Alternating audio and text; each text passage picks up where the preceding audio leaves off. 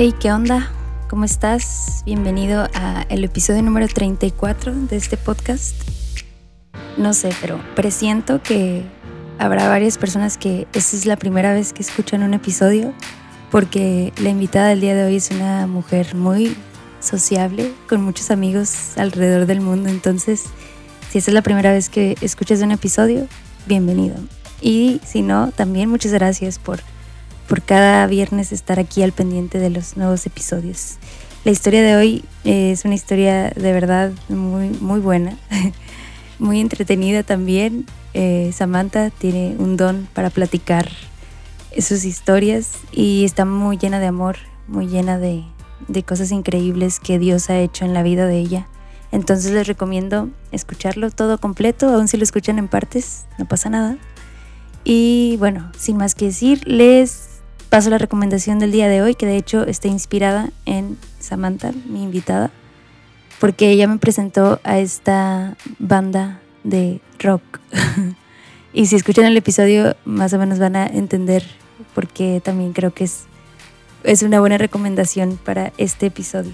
No les voy a decir nada más del grupo, solamente que le den un chance. Si les gusta el rock, creo que les va a gustar esta banda. Y pues si no les gusta, ahí me avisan también para ya no recomendarles más música. Sin más, los dejo, disfrútenlo y nos vemos en el siguiente episodio. Hola amigos, bienvenidos a este episodio. Hoy me acompaña Samantha Samaniego, una persona increíble y que también es mi roomie ahorita. Entonces me da muchísimo gusto que esté aquí hoy. Sé que también ha escuchado varios de los episodios, así que hoy le toca estar del otro lado. ¿Cómo te sientes al respecto, Samantha? Bienvenida. Gracias, Elene. Pues muy contenta también, privilegiada. Soy tu fan. La verdad es que sí los he escuchado casi todos, o si no es que todos, y me encanta escuchar tantas historias. Y ahora estar de este lado, pues me siento muy honrada de la invitación. Muchas gracias. Muchas gracias a ti también por el tiempo. Y bueno, ya he escuchado partes de tu testimonio, creo, en diferentes ocasiones. Pero hoy vamos a escuchar, eh, bueno, también lo que Dios quiera, ¿verdad? Vamos a escuchar un poquito, pero antes, platícanos, para aquellos que no te conozcan, eh, a qué te dedicas, qué haces, en qué inviertes tu tiempo, tu vida ahorita. Claro, con mucho gusto. Soy consagrada, tengo 16 años de una consagración perpetua dentro de la iglesia en el orden de vírgenes consagradas y aparte participo también o soy parte de Asociación Betania que es la Asociación de Mujeres Consagradas dentro de la Espada del Espíritu. Y pues bueno, yo trabajo en la, en administración, trabajo para la, lo que es la comunidad, nuestras comunidades, eh, trabajo en la oficina de la comunidad, en la parte administrativa y también sirvo o trabajo tiempo parcial para el Ministerio de Música, igual en la administración y sirvo, eh, participo de la comunidad GESED aquí en Monterrey y sirvo con solteras profesionistas dentro del liderazgo. Eh, pues ahí doy acompañamiento a hermanas que, que pues también son de la comunidad y este y pues también vivo en esta casa donde tú vives. ¡Ay, sí es cierto! y pues ahorita estoy al frente de la casa y pues en esta casa, como sabes, acogemos hermanas que están ya sea en discernimiento o misioneras dentro de la, del programa de la brecha o estudiantes que quieran tomarse un tiempo también para eh, tomar un, eh, pues crecer más como en disciplina, en formación y acercarse a Dios. Y pues prácticamente, ¿verdad? Es como que creo. a grandes rasgos. Ese, ese es Samantha ahorita. Pero bueno, vamos a, a, indagar ahora sí un poquito más en Samantha y conocer todas estas etapas eh, de todo este caminar, ¿verdad? Que has vivido a lo mejor algunos que te conocen han escuchado una parte, una parte que sobresale, ¿no? De tu consagración, probablemente. O a partir de que te conocieron en persona, en retiros, pero hoy vamos a conocer a Samantha desde, desde bebé. a ver, cuéntanos de dónde viene, cómo era tu contexto en ese sentido.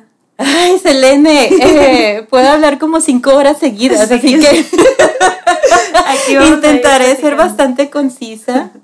Vengo de una familia donde yo soy la, mayor de tres, soy la única mujer y cuando yo iba a nacer mi papá quería que yo fuera varón.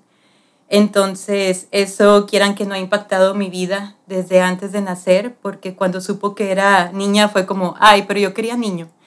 Entonces, eso marcó mi vida en muchos aspectos que quizás, bueno, ya puedo ir comentando, ¿verdad? Pero más adelantito. Pero nací, ¿verdad?, dentro de una familia donde mis papás no eran católicos practicantes, eran católicos nominales, ¿verdad? Pero no íbamos a misa, no teníamos una relación con Dios. Y eh, y después tengo dos hermanos varones.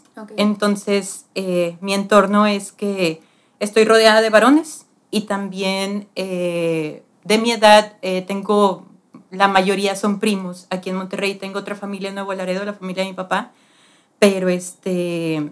Pero la familia de mi mamá pues son, son de aquí de Monterrey y aquí vivimos, entonces mi entorno en general fue como de varones. O sea, creciste con niños y también sabiendo esta parte de que tu papá quería un niño. Y, oye, una duda, ¿eso tú lo supiste? ¿Cómo supiste? ¿O a qué edad lo supiste? ¿O lo comprendiste? Creo que fui consciente, sí, desde mi niñez. O sea, como que en alguna plática habrá salido. Y después mi papá, pues sí, o sea, me lo dijo abiertamente, ¿verdad? Y era algo que sabíamos, este como, no, pues sí, cuando te ibas a nacer, pues yo quería niño, ¿verdad? Entonces, este, pero después era como, pero pues claro, qué bueno tenerte, y, ¿verdad? Pero, pero yo creo que fui consciente de él hasta que conocí al Señor, o, o, fui consciente de esto hasta que conocí al Señor, porque, como les platico, pues sí hubo muchas cosas que marcaron eh, desde mi niñez, por un lado, por ejemplo, eh, era siempre la competencia con los varones, ¿verdad? Como, pues yo era niña, entonces ellos corrían más fuerte que yo, eran más fuertes que yo, eh, gritaban más fuertes que yo, ¿verdad? Entonces, en general era como, por un lado, este, crecer con este, híjole, no puedo llegar al nivel, ¿no? A donde está el varón. Por otro lado, eh, mi papá este, nos educó mucho como en el sentido de tú tienes que ser lo mejor y tú tienes que ser siempre eh, el primer lugar y todo, pero entonces había también como una exigencia que yo experimentaba, pero en cuestión esto del varón también era como, chin, soy mujer.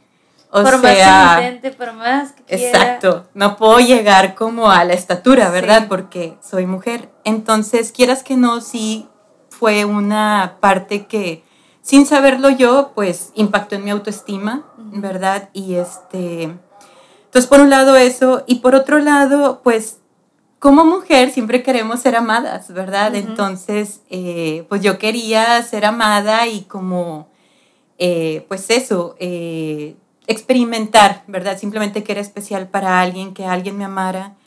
Y mi papá, aunque sí me amó de muchas maneras, físicamente no. O sea, no es como que yo recuerdo, ay, que fuera tan cariñoso o que me diera un abrazo o expresiones así de afecto, no.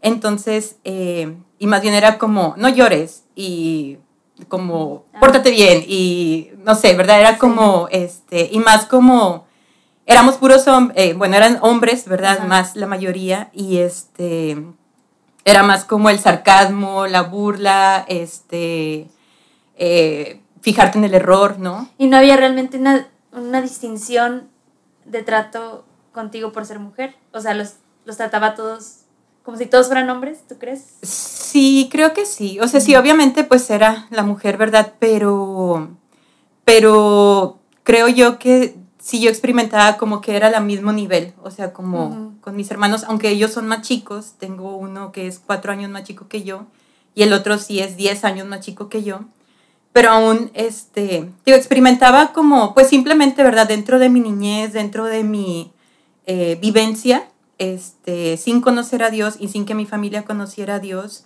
yo experimentaba un rechazo a ser mujer. O sea, desde sin saberlo o sin, ¿verdad? Como ser consciente de ello, siempre fue como, ay, pero porque soy mujer, ¿verdad? Eso fue algo que impactó desde un inicio. Me parece súper interesante cómo ante lo que escuchamos ahorita de mucho que escuchamos, somos iguales, hombres y mujeres, ¿no?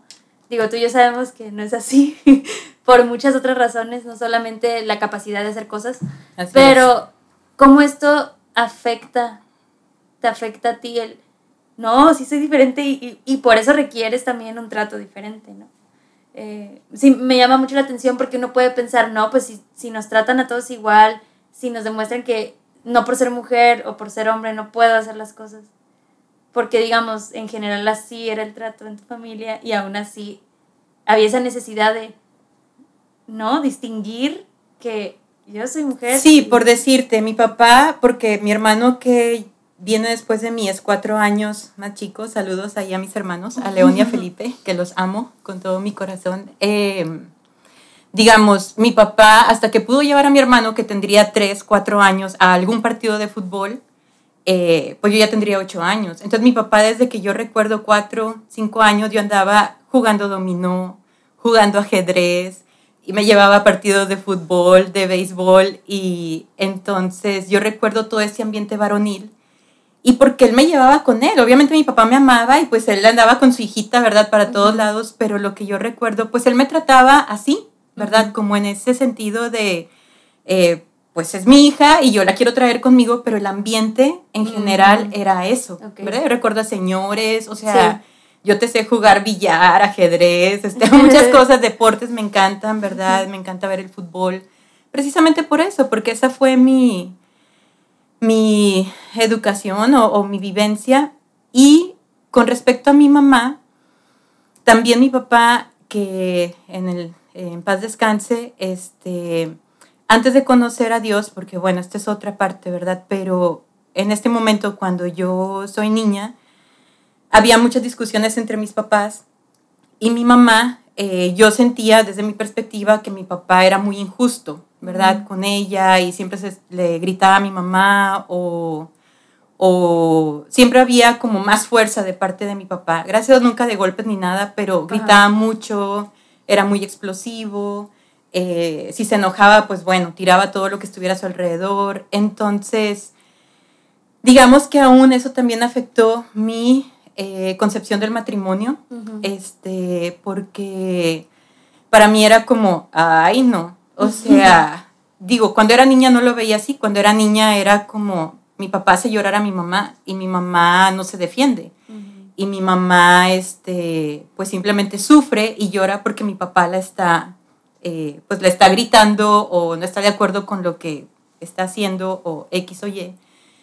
Entonces mi vivencia de niña también era esto, ¿verdad? Como, eh, pues el hombre es más fuerte y, domina y humilla, ¿verdad? Entonces era como darme cuenta, ¿verdad? De una, de una relación, este, pues del hombre dominando y de la mujer débil, ¿verdad? Y, aunque mi mamá no es débil para nada y también la amo ah, con todo mi corazón, este, en aquel entonces lo que yo recuerdo era muchas discusiones, muchos gritos, ¿verdad? Entonces cuando yo voy creciendo es como, no hombre, casarme para estar así, o sea, que me estén gritando, que estén este, simplemente como no sé, como esclava, lavando platos, lavando ropa, no, gracias. Entonces, eso también hizo como toda una visión muy errónea de lo que viene siendo el matrimonio, pero pues era lo que yo veía desde, pues desde que estaba niña, ¿no? Entonces yo vengo de ese contexto, ¿verdad? De pues mal que ser mujer, mal el matrimonio y este y tampoco pues sí mi mamá me enseñaba como pues a lavar el baño, a limpiar las cosas, a cocinar cosas básicas, pero en lo que voy creciendo, más bien ella era como enfócate en tus estudios, enfócate en tu trabajo. Y nunca fue como aprender muchas labores de casa en el sentido, o simplemente el cocinar no era algo que para mí era como valioso. O sea, para mí era... Y otra parte era mi papá era muy deportista. Entonces más bien era como me iba a correr con mi papá, me iba a subir cerros con mi papá, me iba a hacer ejercicio con mi papá, íbamos a jugar fútbol, íbamos a jugar béisbol. O sea, era como las cuestiones de la casa, el ser mujer, eso para mí no tenía valor, porque pues no, ¿verdad? Sí, los roles típicos, ¿no? De, mujer. Exacto. Ya. Y bueno, entonces de aquí vienes y vas creciendo con toda esta, estas ideas de alguna forma distorsionadas. ¿Y, y cómo vivía Samantha su espiritualidad ya más eh, en la adolescencia? Porque dices que era una familia católica nominal. ¿Quién era Dios para ti en, pues en esas etapas iniciales, ¿no? Sí, yo estuve en colegios, mi papá siempre trató de darnos una muy buena educación, entonces solo estuve como en dos escuelas públicas y por el trabajo de mi papá viajábamos mucho y cambié de escuela varias veces. Antes ya fue como estable a partir de quinto año de primaria, pero antes viajábamos mucho. Entonces, yo sabía de Dios porque pues llegaba a un colegio y veía a las monjitas y nos hablaban de Dios y había clases de moral y de catecismo, ¿no? Y luego llegaba a otro colegio y había sacerdotes, ¿no? Eran los padres los que dirigían. Y así, o sea, yo sabía que existía un Dios, yo sabía que había gente que pues servía a Dios. Eh, y en general era como pues buenas personas, pero nunca fue como, uy, me encantaría ser una monjita, o ay, qué padre esa vida. Pues no, para nada, ¿verdad? Porque este, pues no tenía yo una relación con Dios. Y en mi familia no teníamos una relación con Dios. O sea, como te comento, no íbamos a misa los domingos. Yo hice mi comunión hasta los 12 años. Este, sí nos bautizaron desde, desde pequeños, pero, pero pues no, o sea, no tenía, no tenía una concepción yo de Dios. O, sea, mi concepción era, sí, Dios existe, es creador de todo, pero pues Él allá y yo acá, ¿no? No, no tenía una relación con Dios. Y así fuiste creciendo hasta, bueno, llegó un momento que conociste a Dios, supongo. ¿Quién es Él? Jesús, por ahí. Así. Ah, Jerusalén, por allá vivió. Sí. Eh, para ese entonces, ya a mis 18 años, eh, pues bueno, ¿verdad? Ay, como te comentaba, yo quería ser amada y ese amor yo no lo podía experimentar de parte de mi papá en ese sentido como de un abrazo, un beso, una caricia, mi hijita te amo, mi hijita te quiero. Más bien me lo demostraba, mi papá siempre se esforzó por darnos cosas materiales y por estar ahí con nosotros. O sea, eh, él era de ventas, siempre estuvo en cuestiones de ventas, entonces su horario era muy flexible, ¿verdad? Entonces, en cualquier cuestión de, pues generalmente como él nos exigía, ¿verdad? Como quisiéramos las cosas bien y todo, eh, generalmente yo tenía, pues, que sacaba mención honorífica o cuadros de honor o lo que fuera, entonces él estaba ahí, ¿verdad? O, o iba a mis presentaciones de lo que fuera, este, fue un papá muy presente, ¿verdad? Un papá muy presente. Y aparte, económicamente, aunque no éramos millonarios, siempre tuvimos todo lo que quisimos, porque mi papá se esforzaba mucho por darnos todo lo que, lo que quisiéramos. Entonces, y como te comento, él era como, tú puedes llegar a hacer lo que tú quieras, ¿verdad? Entonces, el amor de mi papá más bien era expresado de esa manera, ¿verdad? Como yo te voy a proveer de todos los medios para que tú alcances lo que tú quieras y te voy a dar todo lo que esté en mis manos materialmente y de conocimiento, porque también era una persona muy, muy inteligente, mi papá, y él me ayudaba muchas veces con cuestiones de, de, la escuela, de materias, trigonometría, X, Y, el estudio de ingeniería. Entonces, este, pero en cuestión del afecto, ¿no? Entonces yo voy creciendo con este rechazo a ser mujer, con este rechazo al rol de, de, lo que viene siendo pues el ser femenina, este, o sea, usar falda y todo eso para mí era como, ay no, eso es de monjitas, o sea, yo no quiero eso, ¿verdad? Y este, porque lo veía en el colegio, ¿verdad? Como las monjitas eran las que usaban la falda. Sí, esa era tu referencia. Esa era mi referencia. Entonces, eh, y yo era muy varonil, ¿no? O sea, como subo paredes y brinco de los árboles y corro por todos lados, entonces no, una falda no me ayuda para hacer eso, ¿no? Entonces, eh, pues total, cuando ya voy creciendo, ¿verdad? Pues hay este anhelo en mí como de, pues quiero buscar a alguien que me ame, este, y ya en mi adolescencia era como, empecé a tener, pues ya, ¿verdad? Mis amistades ahí en la escuela, mis, eh, ya en la, sí, en la, en la, secundaria. Y por ejemplo, yo sacaba a los niños a bailar, o sea, era así de que súper tremenda, ¿verdad? o sea, era como, vamos a hacer ambiente aquí, y si nadie quiere bailar, vente, yo te saco a bailar, ¿verdad? Y este, y siempre era como, pues precisamente por esto, que sabía deportes y todo era popular entre los niños, ¿verdad? Porque era como, ay, la que sabe tirar la, el balón o la que X, ¿no? Entonces, eh, pues era como eso, ¿no? Y entonces mi seguridad estaba basada como en mi imagen, en lo que yo puedo hacer y en el tener. Porque, como te comento, no es como que teníamos mucho dinero, pero sí pues yo quería algo, mi papá me lo daba, ¿no? Entonces, eh, ella estaba en un buen colegio y teníamos todo lo que quisiéramos comer y así como a grandes rasgos, ¿verdad? En, no sé, el fin de semana podíamos ir a ver tres películas porque era como, ah, pues nos encantaba el cine y vamos a una película y luego vamos a otra y el domingo vamos a otra y comemos lo que queramos eh, y pues como la familia de mi papá vive en, en Nuevo Laredo, pues íbamos cada 15 días a Estados Unidos a comprarnos ropa, a comprarnos cosas, juguetes, lo que fuera, música. Mi papá era muy fan de la música y también era toda la música que quisiéramos.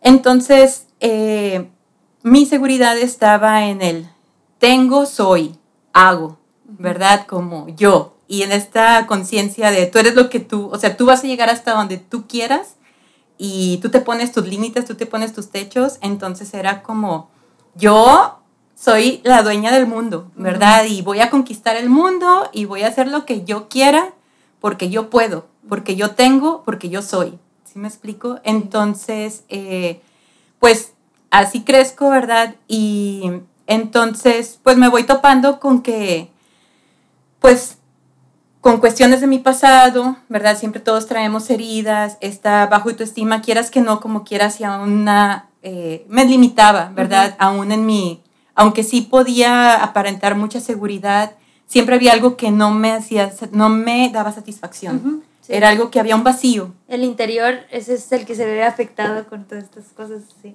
Exactamente. Entonces había un vacío y fue creciendo ese vacío, ¿verdad? Y, y pues sí, había alguno que otro chavito que me buscara o lo que fuera, pero, pero gracias a Dios es, no puse como mí, aunque sí quería ser amada, ¿verdad? Eh, no puse como mi interés principal en eso, sino el ser, tener.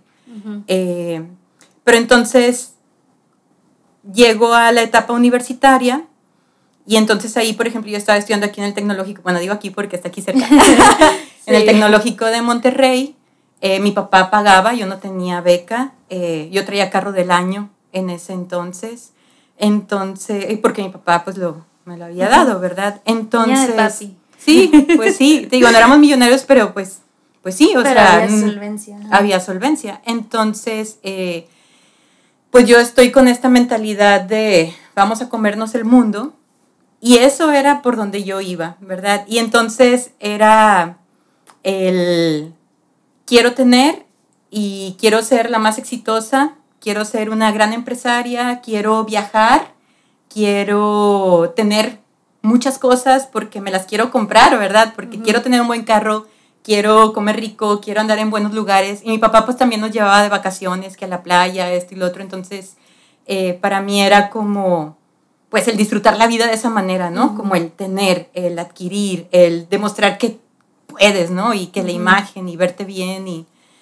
Entonces, cuando estoy en la universidad, en mis primeros semestres, estoy en el tercer semestre, y aquí ya pues tenía mis amistades, eh, entonces ya empezaba yo a salir con los, pues con mis amigos, o sea, amigos, amigas, pero ya ahora sí era como, no, pues vámonos al rodeo, en aquel entonces era el rodeo, bueno, tengo 45 años.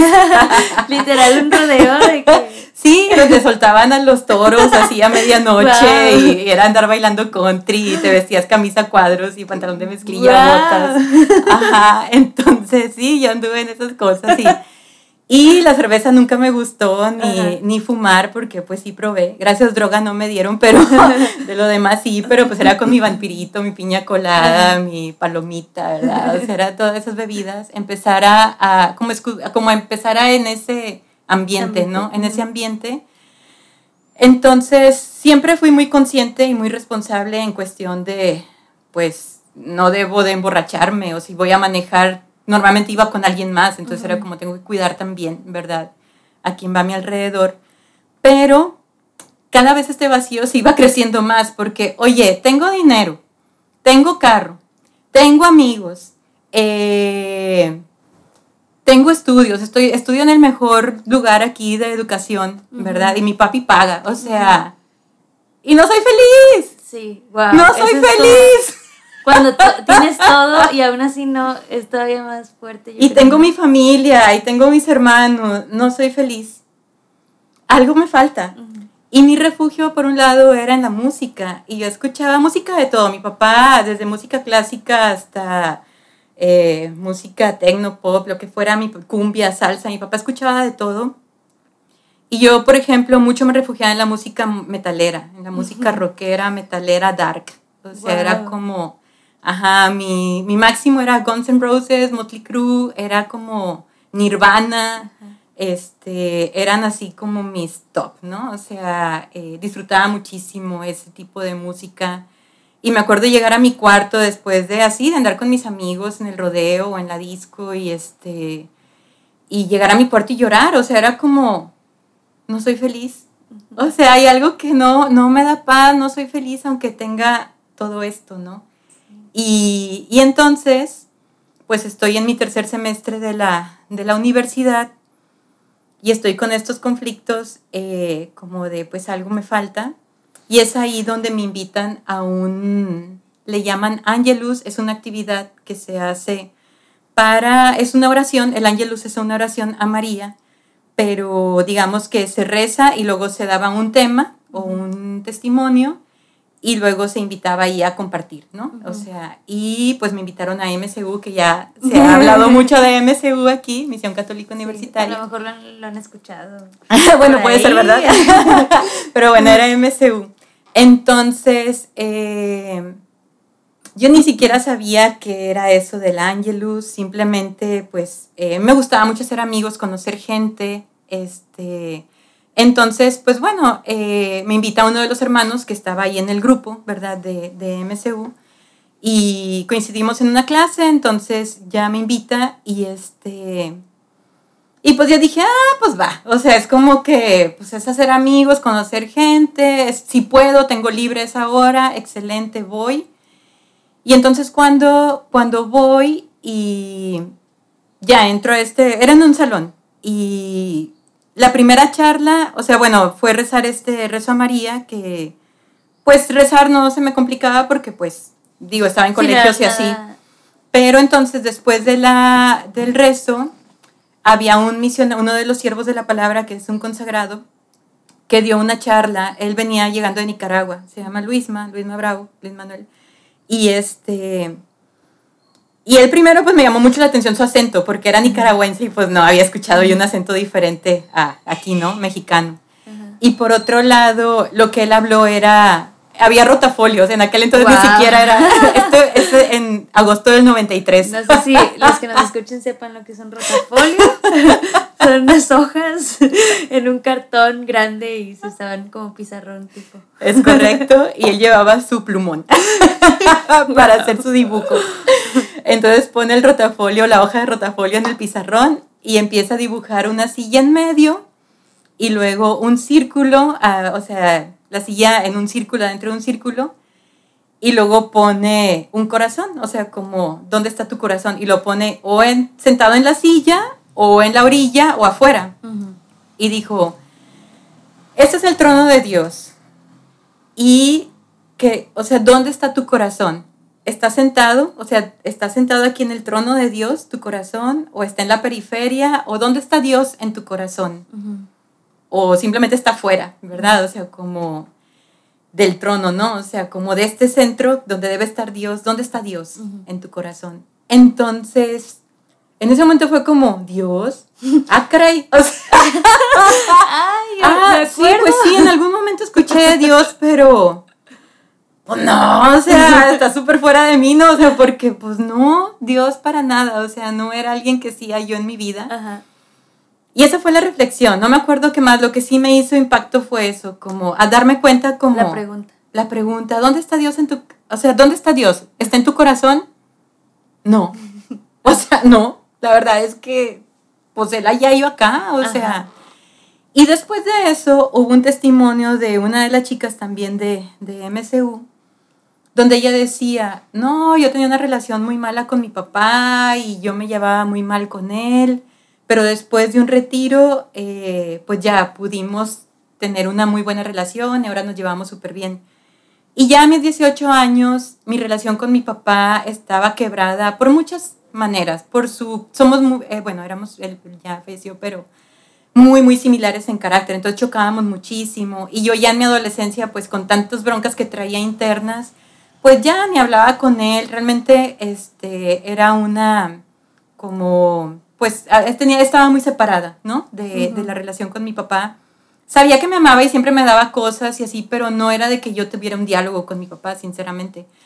Y me acuerdo que él me decía, porque él me llevaba a la preparatoria antes de que me diera el carro, y, y quería él platicar conmigo, pero pues yo, sí, no, ajá, y, y en aquel momento había Walkmans, no había nada de iPods, ni, cosas, ni celulares, ni eso. Y yo De me ponía mis audífonos de cassette, exactamente, me ponía mis audífonos. Unos cuadros grandes, o sea, yo creo que ya no, No sé si existan, Tal pero vez hay una laptop de ese tamaño, pero celulares y teléfonos. era como, papá, voy a escuchar música. No me interrumpas. no me interrumpas, o simplemente estoy estudiando, me llevaba hojas, ¿verdad? Estoy estudiando, voy a tener un examen, pero pues no dialogaba con él. Y aparte, pues, como te digo, era un hombre muy explosivo, muy violento, muy intenso, o sea, lo puedo, puedo decir que era un hombre muy intenso, este... Entonces también me asustaba, porque muchas veces, pues así, ¿verdad? De niños, como explotaba y todo, este, pues simplemente era como, no sé, había yo empezado a hacer una distancia muy, muy grande con mi papá. Entonces, cuando esta chava da el testimonio, eh, yo digo, no, hombre, yo jamás, jamás podría tener una relación con mi papá. No, yo no creo poder, o sea, no habrá nadie, nada en este mundo que pueda cambiar mi relación con mi papá. Y con mi hermano que sigue de mí también peleaba mucho. Desde niños eh, teníamos así, o sea, nos descalabrábamos y nos golpeábamos y, y era como prohibido entrar del cuarto de uno y de otro. Sí. Y también, pues, adolescentes y todo, ¿verdad? No teníamos eh, una relación cercana, mi hermano y yo. Y este, yo decía ahí, pues tampoco con mi hermano, o sea, pues no, o sea, no, yo no creo que haya algo en este mundo que pueda hacer que yo tenga una buena relación con ellos, ¿verdad? Con mi hermano chiquito sí, porque pues eh, ya le, le llevaba ya 10 años, ¿verdad? Entonces era el bebito. Pero este, pero entonces mi relación con ellos estaba muy, muy, muy quebrada, muy dañada, muy, muy lejana. Y entonces, eh, cuando escucho esto de dónde está Dios, está en tu corazón o está fuera de él, y escucho este testimonio, me hizo, me cimbró. Simplemente fue como, ah, caray, pues, simplemente me dejó pensando y, y me invitaron a que siguiera participando, ¿verdad? Luego había actividades de, pues, bienvenida del semestre y que la noche mexicana y que la noche de la revolución y que X o Y, o sea, era evangelización, pero pues yo veía pura fiesta, ¿verdad? O sea, era como... va a haber gente, Exacto. comida, bueno, vamos. y yo invitaba a mis amigos de que, hey, ¿qué onda? Miren, es que me están invitando a esta fiesta y total íbamos, ¿no? Ajá. Entonces, eh, y por otro lado, con mis amigos yo seguía en los rodeos y seguía, íbamos a tomar, íbamos a simplemente a, nos juntábamos en casa de alguien o así, ¿verdad? Y este, entonces, eh, pues bueno, entonces empiezo a participar de estas actividades y entonces en un momento dicen, va a haber un curso de Nueva Vida en Cristo, los invitamos. Entonces, pues para mí yo no había ido a un retiro. Y me acuerdo que en la secundaria teníamos retiros, pero mi papá no me dejaba ir. Me decía, no, no, no, no, esas cosas no. O sea, No. puede ser que luego te, te embauquen ahí para que seas monja y... No, no, no, esas cosas no, este, no, tú nada más estudia. Pero esas cosas ya de retiros y... Y a mí me enojaba mucho porque mis amigos regresaban de los retiros felices. Y luego platicando de que sí, qué padrísimo. Y yo no participaba de Sí, eso. tú está- te quedas fuera, ¿no? Exactamente. Entonces, pues me enojaba, pero pues era mi papá y cómo irme en contra de, de él, ¿no? Entonces, eh, ¿y cómo iba? pues no. Pues sí. Entonces, eh, pues nunca supe lo que era un retiro, ni tener una experiencia de Dios, ni algo así. Entonces, cuando dicen del curso, pues yo, ah, pues chido, ¿no? Un curso, ok. O sea, algo, te van a enseñar algo. O sea, cursos tomábamos en la escuela, Ajá. pues no, el por mayor. La Entonces, la palabra, pues era un curso, ah, pues es un curso. Entonces, ya me preguntan, no, oye, Sammy, pues para que vayas, no sé qué. Y como también ahí, en este mismo grupo, yo llevaba clases con algunos de los chavos también, este, que estaban participando ya del grupo. Pues ahí mismo me, nos veíamos en clases y me invitaban, hey, acuérdate del curso y no vayas a faltar y no sé qué. Y total que voy. Ay, bueno, y pues yo le dije a mi papá, me están invitando a un curso de la escuela, porque pues así era, ¿no? O sea, Sí. Eso fue- como lo entendí. Exactamente, es un curso de la escuela. Mi papá, ah, súper bien, adelante, ve, mijita. Y como iba a ir con mis amigos, con los que yo me juntaba y que mis papás conocían del TEC, Ajá. no los del grupo, o sea, mis Ajá. amigos, ¿verdad? Con los que yo me juntaba y salía, fue como, ah, pues súper bien. Oye, para eso tus papás sabían que ibas también a, a las actividades de MCU del grupo. No, porque No. todo era en la escuela. O sea, o les decía, ah, pues voy a andar con mis amigos. Pero como yo invitaba a mis amigos también del, del Ah, TEC, ya. oye, voy a andar con Magali, voy a andar con Felipe, voy a andar con, no sé, o sea, era como que, ¿sí me explico? Sí, o sea, sí. Tenemos una fiesta, porque pues era típico que fuéramos a fiestas, entonces, no era como estoy yendo a la fiesta de un grupo, sino era, pues estoy yendo a una fiesta, estoy yendo a una convivencia, cumplió años alguien, o sea, es como, Y ahí van tus amigos que íbamos, ya conocen. y al Angelus era en la hora del- del- de la escuela, entonces no era como, ay, fui a esta actividad de un grupo, o sea, simplemente Sí, aparte que no había realmente una relación, dices, ¿no? Como que para platicar de... Sí, ah, quizás con, o sea, con mi mamá sí, gracias, pues sí, siempre he tenido una muy buena relación. Pero pues a lo mejor le platicaba como, ah, fíjate que fui a esto, pero nunca fue como un, estoy entrando a un grupo. No, para nada, porque ni yo sabía. Y tú te cuenta. ni yo sabía qué estaba haciendo, ¿sí me explico? O sea, simplemente estaba yendo a las actividades que me invitaban, o sea, Ajá. pero como, ah, estás ya participando de MSU, ah, pues ni sabía yo qué era eso. Ajá. Entonces, eh, pues total, ya cuando llego al curso Navidad en Cristo y aquel, la modalidad era viernes, sábado y domingo, y era de irte a tu casa a dormir. No era que te quedaras en el lugar a- ahí, ¿verdad? Sino que regresabas. Entonces, la primera charla, pues es el querigma, como a lo mejor muchos lo puedan conocer. Hablar de las cuatro verdades, del, pues, de, de la fe, ¿verdad? Entonces, eh, desde la primera charla que se llamaba Un llamado a la honestidad, decían, uno usa típicamente una máscara y entonces por un lado eres una persona y por otro lado eres otra persona. Y total, este, pues entonces, eh, pues era esto típico, ¿no? Como que yo, como te digo, era el alma de la fiesta por un lado y llegaba a mi casa y lloraba, o sea, porque era como, no soy feliz. Entonces, eh, y ahí yo me doy cuenta, ahora pues sé que se llama así, pero yo estaba viviendo una doble vida, porque era muy feliz en un lado, pero era muy triste en otro, ¿no? Ujú. Entonces, en mi interior y en mi soledad. Entonces, Sí, y no encontraba que- amor. O sea, A pesar de que ya, digamos, tenías sí tus mismos amigos y tu mismo ambiente, también ya tenías un nuevo ambiente, nuevas personas también en tu vida, eh, pero aún así tú llegabas en la noche y ese vacío seguía existiendo.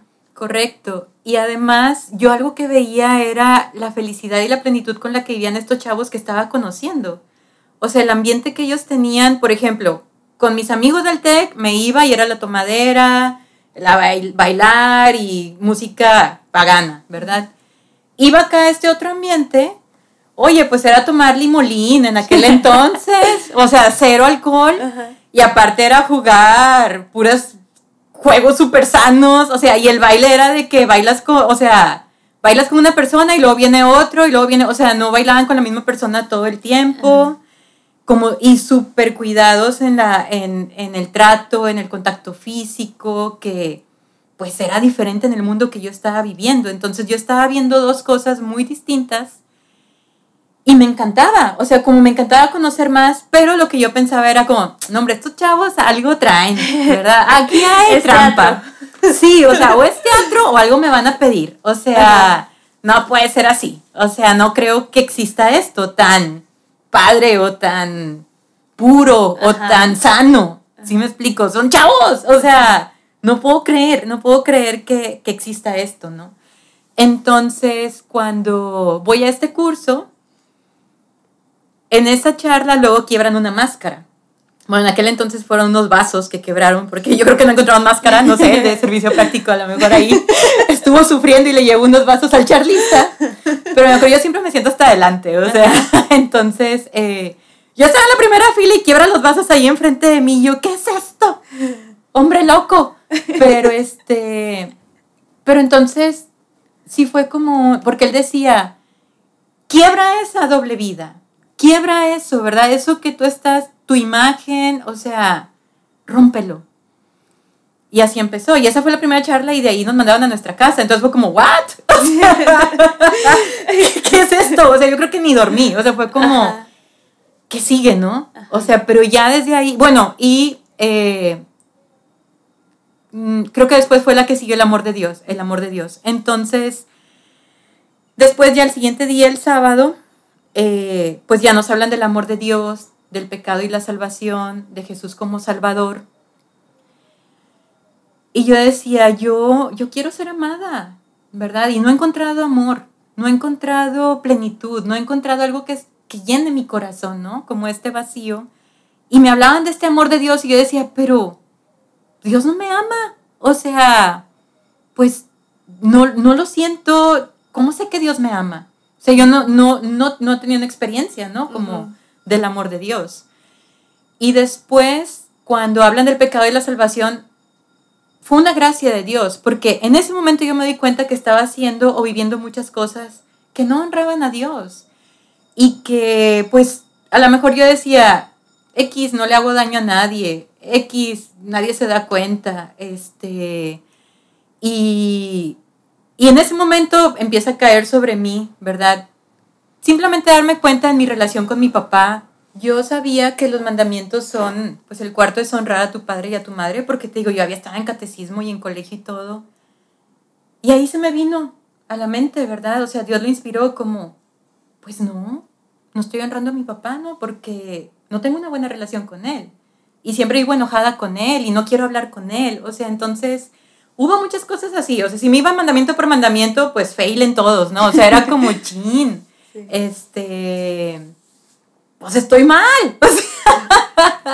Eh, no alcanzo la salvación. O sea, era como... No me dan las cuentas. No, exacto. Ni de panzazo, o sea, a la vida. Entonces, eh, pues entonces esa charla hizo para mí como esta conciencia, ¿no? De pecadora. y yo, wow, soy pecadora. No me había dado cuenta. Y este, que a lo mejor te digo, en mi conciencia puede ser como, ah, esto no debe de serlo, X. ¿no? X no pasa o sea, nada. X no pasa nada, ¿quién se da cuenta? Pero, pues ya ahí era como, oh, oh, alguien se está dando cuenta, ¿no? y, y, darme cuenta que se estaban dando cuenta y no fue tan, pues fue una sorpresa, ¿no? Ajá. Entonces, pues bueno, estando ya en el curso, eh, yo dije, no, pues no, no hay salvación, no hay quien pueda rescatarme, o sea, ni Jesús, ¿no? O sea, entonces... Eh, Bien trágico. Sí. Bueno, sí, literal. Sí. ¿Sí? Trágico. es, es, trágico. Entonces, sábado así pasa, ¿no? eh, así te dejan como el pecado de la salvación. Wow. Y Jesús es el Señor, ¿no? Pero entonces era como, bueno, no creo que Jesús alcance a salvarme porque pues Digo, no era como la gran... no había matado a nadie, ni, pero mi conciencia sí me recriminaba de muchas cosas sí. que en ese momento cayeron así de balde como agua fría, como... ¿Cómo es? Como balde de agua fría. Sí, y no me gusta bañarme con agua fría, entonces pues sí fue muy, muy dramático, ¿no? Entonces, eh, el domingo pues era ya el bautismo en el Espíritu Santo y pues nos hablaban de la acción del Espíritu Santo en nuestras vidas y ahora sí que él era el gran desconocido para mí. O sea, si Dios ni siquiera sabía quién era, pues el Espíritu Santo ni siquiera estaba como en mi vocabulario, ¿no? Ajá. Entonces, eh, pues ya nos hablan que, pues que el Espíritu Santo, los dones y, y pues que nos abriéramos a la gracia de Dios, ¿no? Entonces, pues nos ponen así como en grupitos, o sea, nos separan en grupos de mujeres y de hombres, entonces, y bueno, sé, de cinco o siete personas. Entonces, iban orando por cada una de nosotras. Entonces, cuando llegan a orar por mí, eh, pues ya es como, Sammy, pues vamos a, a orar por ti, dispón tu corazón. Y empiezan a orar por mí y pues yo lloraba, lloraba, lloraba, lloraba, pero era como, no, soy indigna. No puedo recibir el amor de Dios, soy indigna, soy indigna, soy indigna, y no me sacaban de ahí. Entonces, pues ya quien estaba eh, eh, dirigiendo, ¿verdad? La oración, me, pues me dicen, Sammy, Dios te ama, abre tu corazón, Dios, deja que el Espíritu Santo como, pues, tenga acción en tu vida, ¿verdad? Y yo les decía, es que no, o sea, no puedo. Eh, pues no, no, no soy digna de recibir el amor de Dios. Total, en un momento, eh, cuando ya me dicen, mira, vamos a orar por ti, tranquila, vamos a orar por ti, simplemente dile a Dios, aquí estoy. Y no sé, ni, ni, ni me acuerdo, pues me hace más de 20 años de eso. Pero lo que sí recuerdo fue que dije, bueno, ok, vamos a, a dar esta oportunidad. Pero yo decía, es que no puedo recibir este gran amor de Dios porque pues era algo muy puro y, y yo no me sentía en ese momento digna de recibir este amor, ¿no? Entonces cuando empiezan a orar por mí, yo tengo una imagen en mi mente del rostro de Cristo. El rostro de Jesús que me dice, te amo, entrégame tu vida, yo hago todas las cosas nuevas, todo lo que hayas vivido va a ser nuevo de aquí en adelante, vas a tener una vida nueva. Y te amo.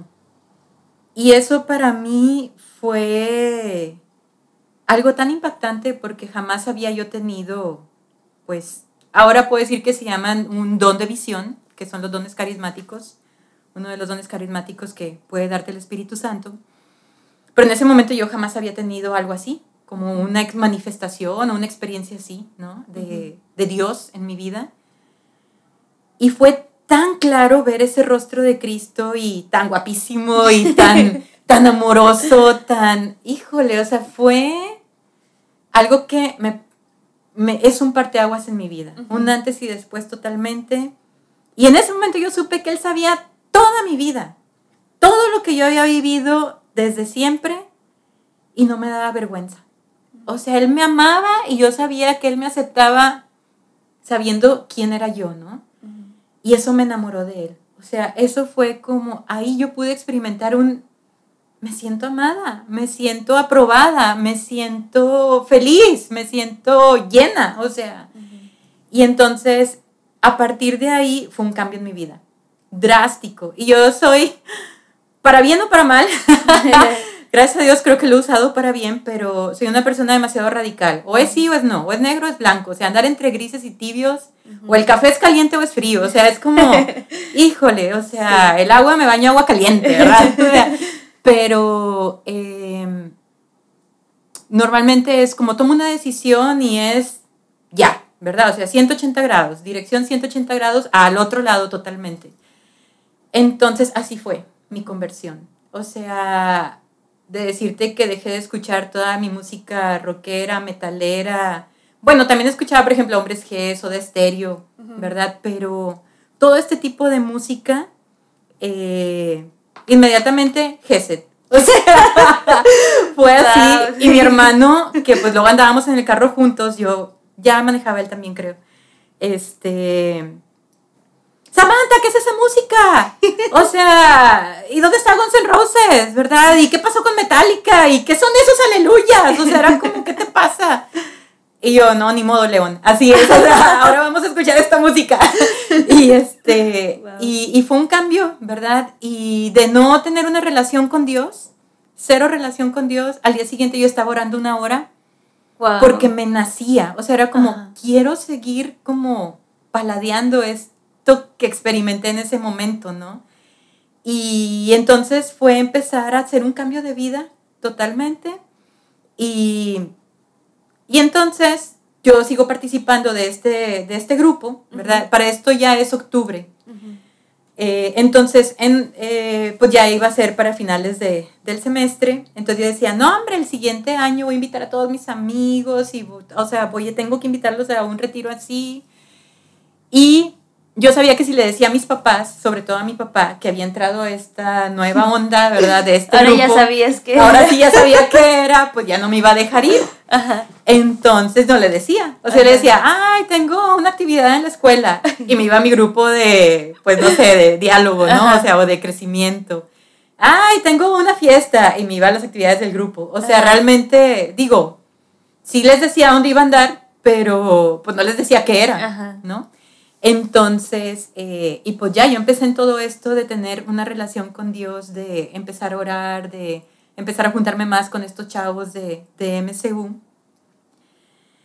Y entonces, como te comentaba, mi, mi seguridad estaba basada en cómo me veo, en lo que tengo y en quién soy, ¿no? Entonces, y como te decía, ¿verdad? Mi papá pues pagaba todo y teníamos buena solvencia económica.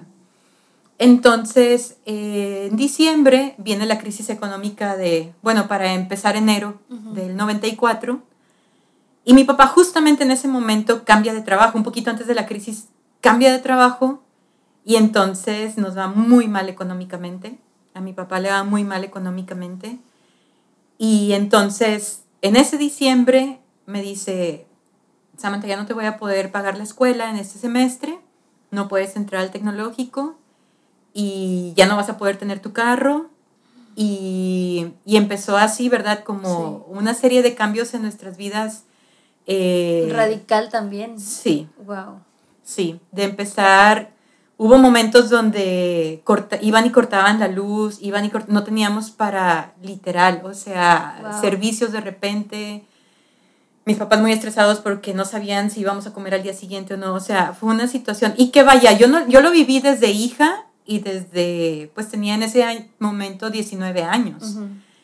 Y pero pues mis papás sufrieron mucho también, O sea, yo te digo lo que yo alcancé a ver, pero pues sí fue una crisis muy, muy tremenda económicamente para todos. Lo que sí recuerdo, llegaban abogados, porque mi papá pues empezó a deber en las tarjetas de crédito y deudas que tuviera, lo que fuera, ¿verdad? Entonces, fue un cambio de vida impresionante. Entonces, pues sí, eh, en ese momento se cayeron nuestros ídolos, se cayó nuestra seguridad, se cayó nuestro Dios, dinero, Dios, poder. Y entonces empezamos a caer en depresión todos, mis papás tuvieron, como te digo, pues desde niña siempre recuerdo que tenían discusiones, pero pues ahí iban, ¿verdad? Entre que mal, bien. Pero sí llegó un momento en que hasta hablaban de divorcios y mi papá me, me decía, ¿verdad? Como, creo que ya me voy a divorciar. O sea, había momentos así muy, muy dramáticos y, y mi mamá yo la recuerdo llorando y y así como, ¡ah! Ya no estoy en el TEC. O sea, y cada vez que pasaba por el TEC lloraba. Y de tener cereales, sucarita, choco crispy, frutilupis, este era, no sé, maizoro, y era como, guacala, ¿qué es esto? Y yo, ay, perdón, no. o sea, otras... Voy a quitar las marcas porque se van a enojar nuestros patrocinadores. Exactamente. pero vaya, cosas que a lo mejor no estábamos acostumbrados a comer, pero que eran precios más económicos, ¿verdad? Ya no íbamos al cine, ya no salíamos, eran situaciones que empezaron a cambiar y pues dramáticamente. Y esto mientras tú estabas en este conocer a Dios, ¿no? Porque qué tan reciente, o sea, qué, qué tanto de distancia fue? Inmediato, o sea, de octubre, exactamente. De octubre, noviembre hice mi compromiso con MCU eh, y en diciembre pasa esto.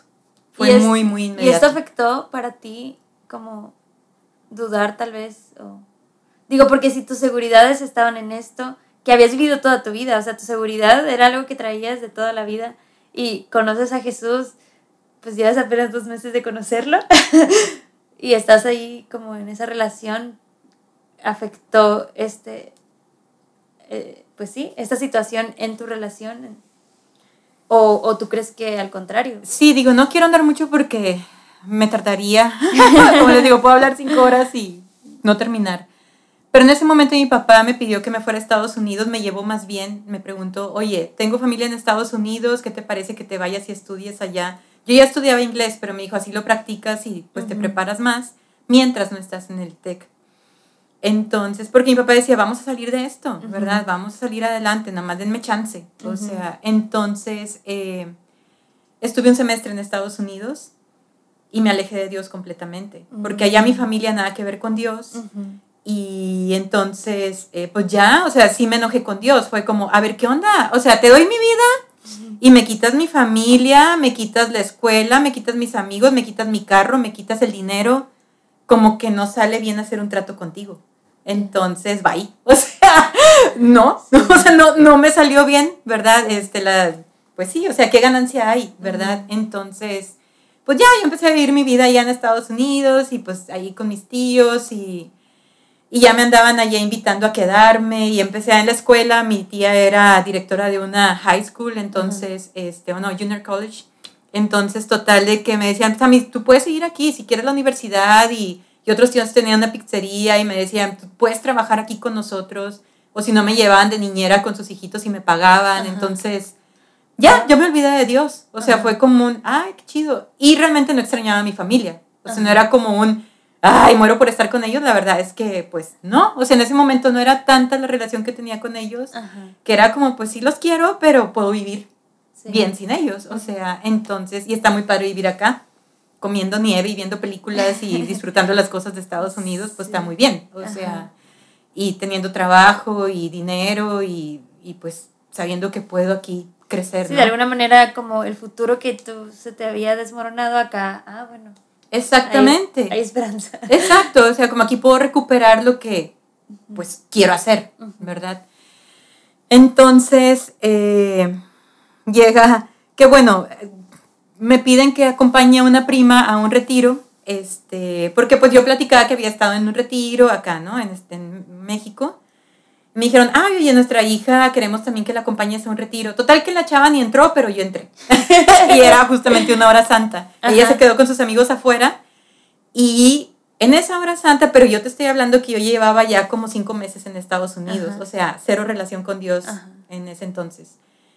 En esa hora santa vuelvo a experimentar esta invitación de Dios, de, oye, aquí estoy y te invito a que me ames y yo te amo, o sea, acuérdate que te amo. Y en ese momento fue un, ay, hacía mucho que no experimentaba esto y se me había olvidado, es cierto, lo, lo, lo hermoso que es estar contigo. Y entonces le hablé a mi papá, papá, les extraño un montón, por favor, vengan por mí. y fueron por mí. que realmente lo que extrañaste pues quería regresar a MSU, exacto. O sea, yo lo que quería era regresar a MSU, pero no le iba a decir, papá, quiero ir a MSU. Sí, claro. ¿Sí me explico? Porque si en un momento se enteró que iba a MSU y era como, yo no quiero que andes en esas cosas. Antes de, de, que pasara toda esta crisis.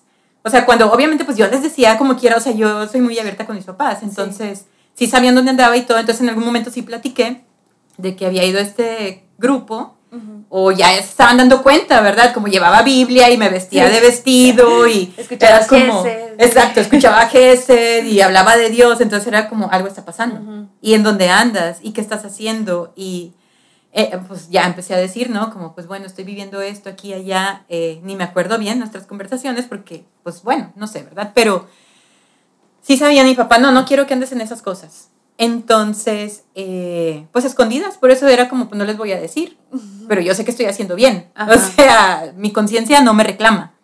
Solo sé que no les estoy diciendo exactamente dónde voy, pero saben dónde ando. ¿Sí me explico? o sea, ando con tal persona y en aquel momento pues no había celulares, entonces era como estoy en tal dirección. o les llamo llegando a la casa, ¿verdad? A la casa de mi amiga o así, les llamo diciéndoles que ya llegué, ¿no? A la casa de ellos. O sea, no había celulares ni cómo comunicarnos en aquel entonces. Entonces, eh, pues así era, ¿no? Entonces, cuando estoy en... El, ajá, regreso, pero la situación estaba muy mal aquí, económicamente hablando. Entonces me acuerdo que era el Mundial del 94 y vi todos los partidos de fútbol, porque pues no estaba estudiando, no estaba trabajando y estaba en depresión. Y ya mis papás me empezaron a decir como, pues, oye, sal con tus amigos, ahora sí, el que sea, tu grupo, lo que sea, pero nos estábamos desmoronando como familia y no teníamos dinero y te digo, y ahí era donde llegaban y cortaban luz y venían abogados y bueno, ¿verdad? Pasaron toda una serie de cosas. Entonces, eh, pues para ese entonces empecé yo a retomar esta relación con Dios, pero yo decía, es que no puedo llegar en camión a MSU, qué oso. Sí. O sea, yo llegaba en mi carro de último modelo y cómo ahora voy a llegar de que toda sudada, bajándome el camión, o sea, no. ¿Sí me explico?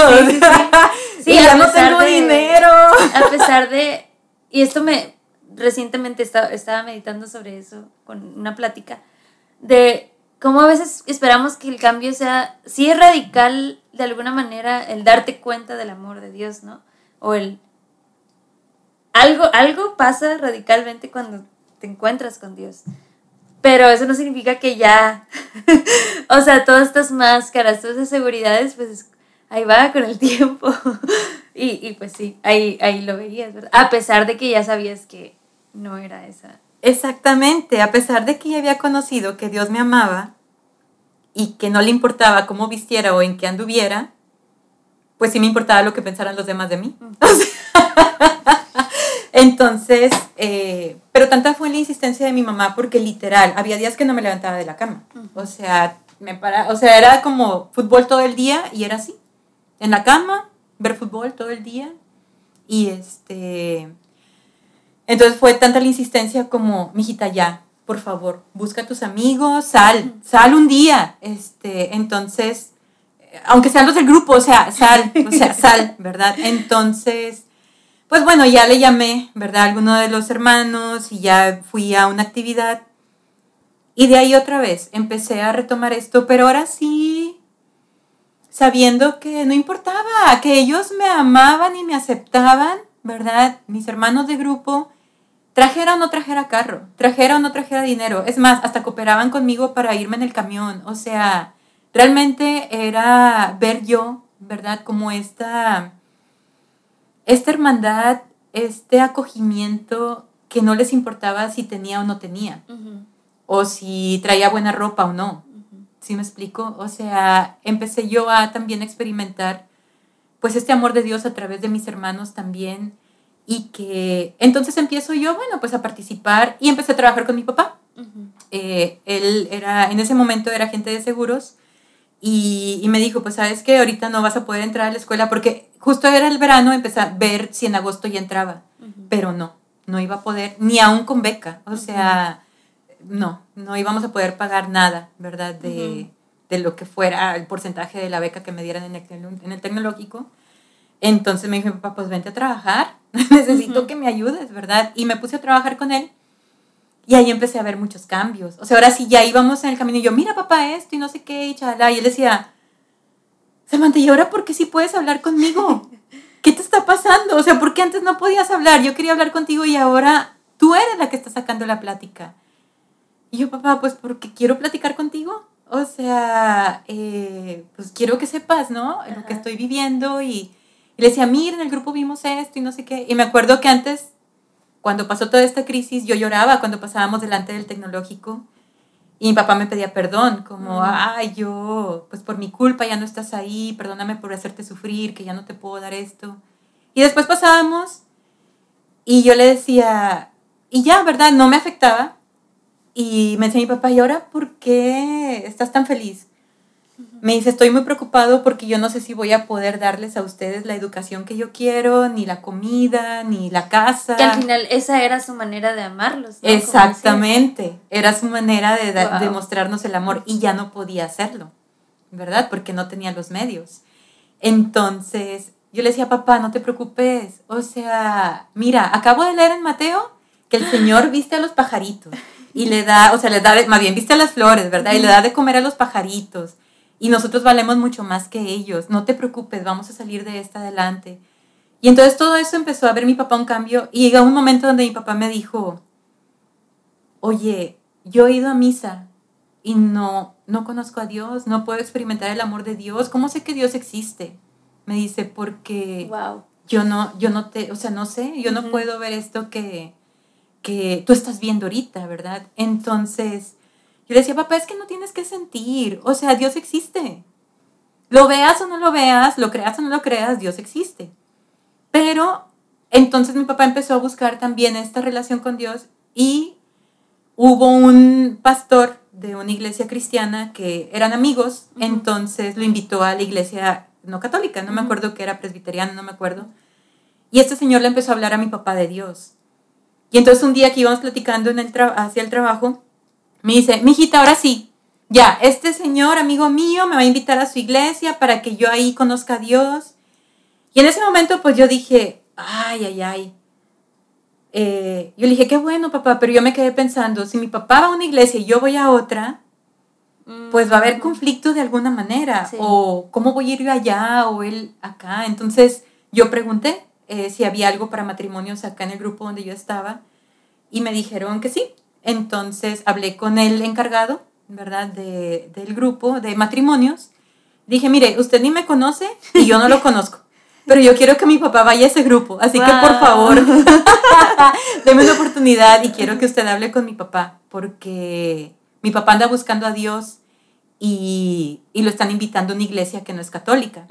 Entonces yo quisiera que usted hablara con él claro que sí, yo, tú pásame su teléfono y yo lo busco. Y, ya le dije a mi papá como, mira papá, yo en el grupo en el que estoy también hay matrimonios. Entonces, está esta persona, ¿quieres hablar con él? Y a partir de ahí mis papás empezaron a ir a lo que es Misión Católica de Matrimonios, eh, Misión Católica Matrimonial, eh, que es lo mismo para, así, ¿verdad? De conversión y de un, acompañamiento a la vida cristiana, pero para matrimonios. Básicamente entraron un año después de lo que yo entré hubo una Wow. conversión, totalmente. Oye, fue un año súper intenso.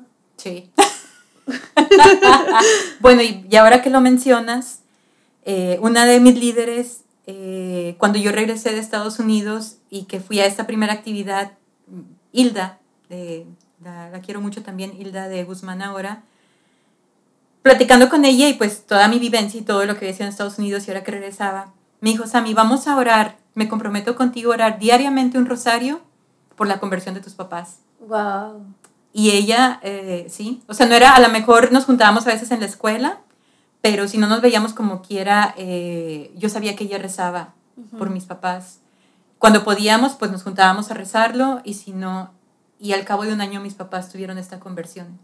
Wow. Entonces también ahí veo la mano de María totalmente. La, o sea, este es un milagro. ¿verdad? Como la conversión de mis padres también. Sobre todo de mi papá. Y mi papá igual, soy igual que él, radical. De un momento a otro, pues ya, Dios lo tomó.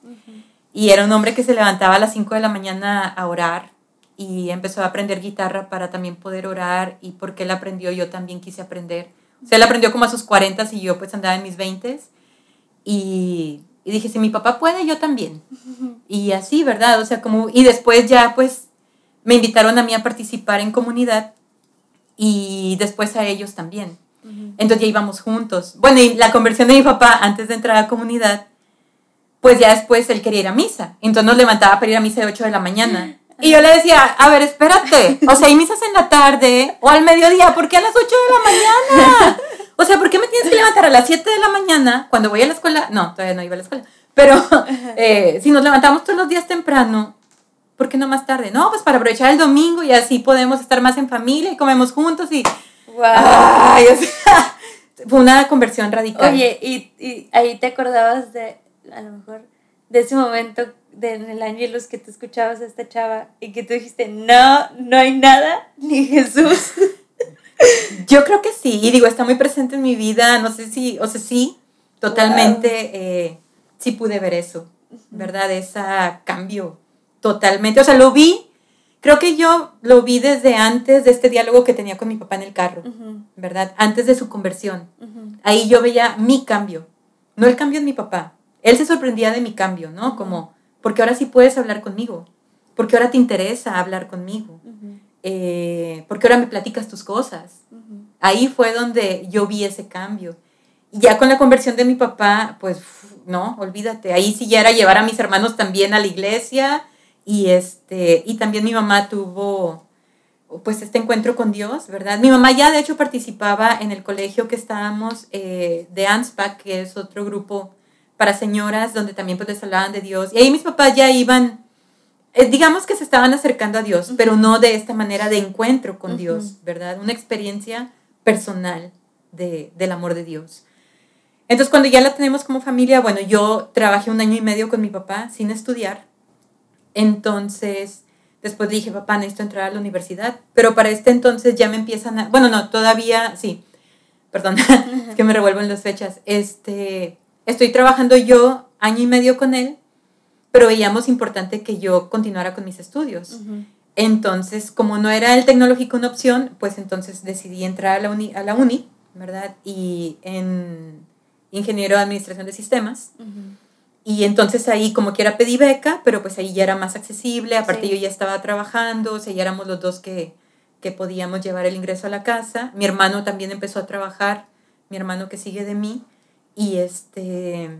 Y entonces, pues bueno, ya empezó a cambiar un poquito, a fluir un poquito más la economía, y empecé a, a estudiar. Entonces estudiaba y trabajaba. Y después me invitan a participar de lo que es la, la comunidad.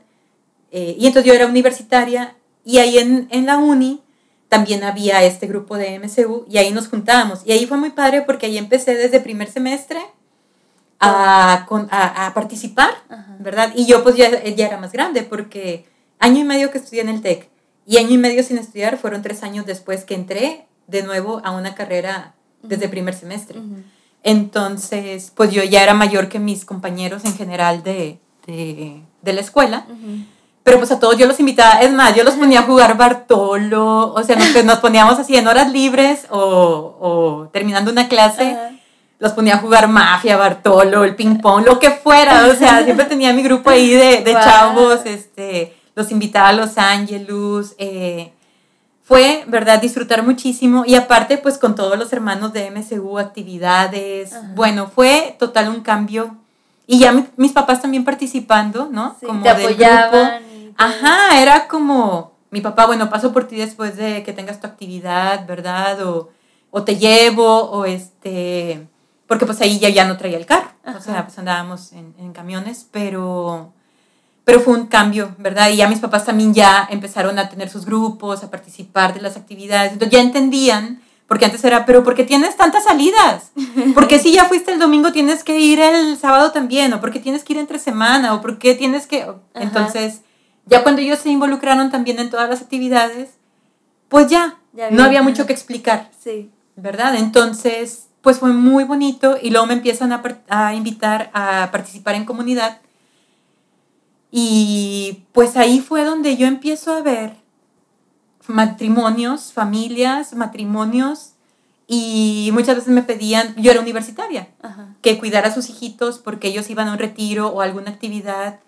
Y me tocaba ver pues a veces que había discusiones entre los matrimonios, ¿verdad? Pero la forma en que lo manejaban, totalmente nuevo para mí oye, pues no hay gritos, no hay platos quebrándose, no hay, ¿verdad? Como toda esta violencia de... Que, era tu visión del matrimonio, o sea, siempre había sido de ser. Exactamente, como si hay que arreglar algo hay que gritar y hay que quebrar cosas y hay que imponerse, ¿no?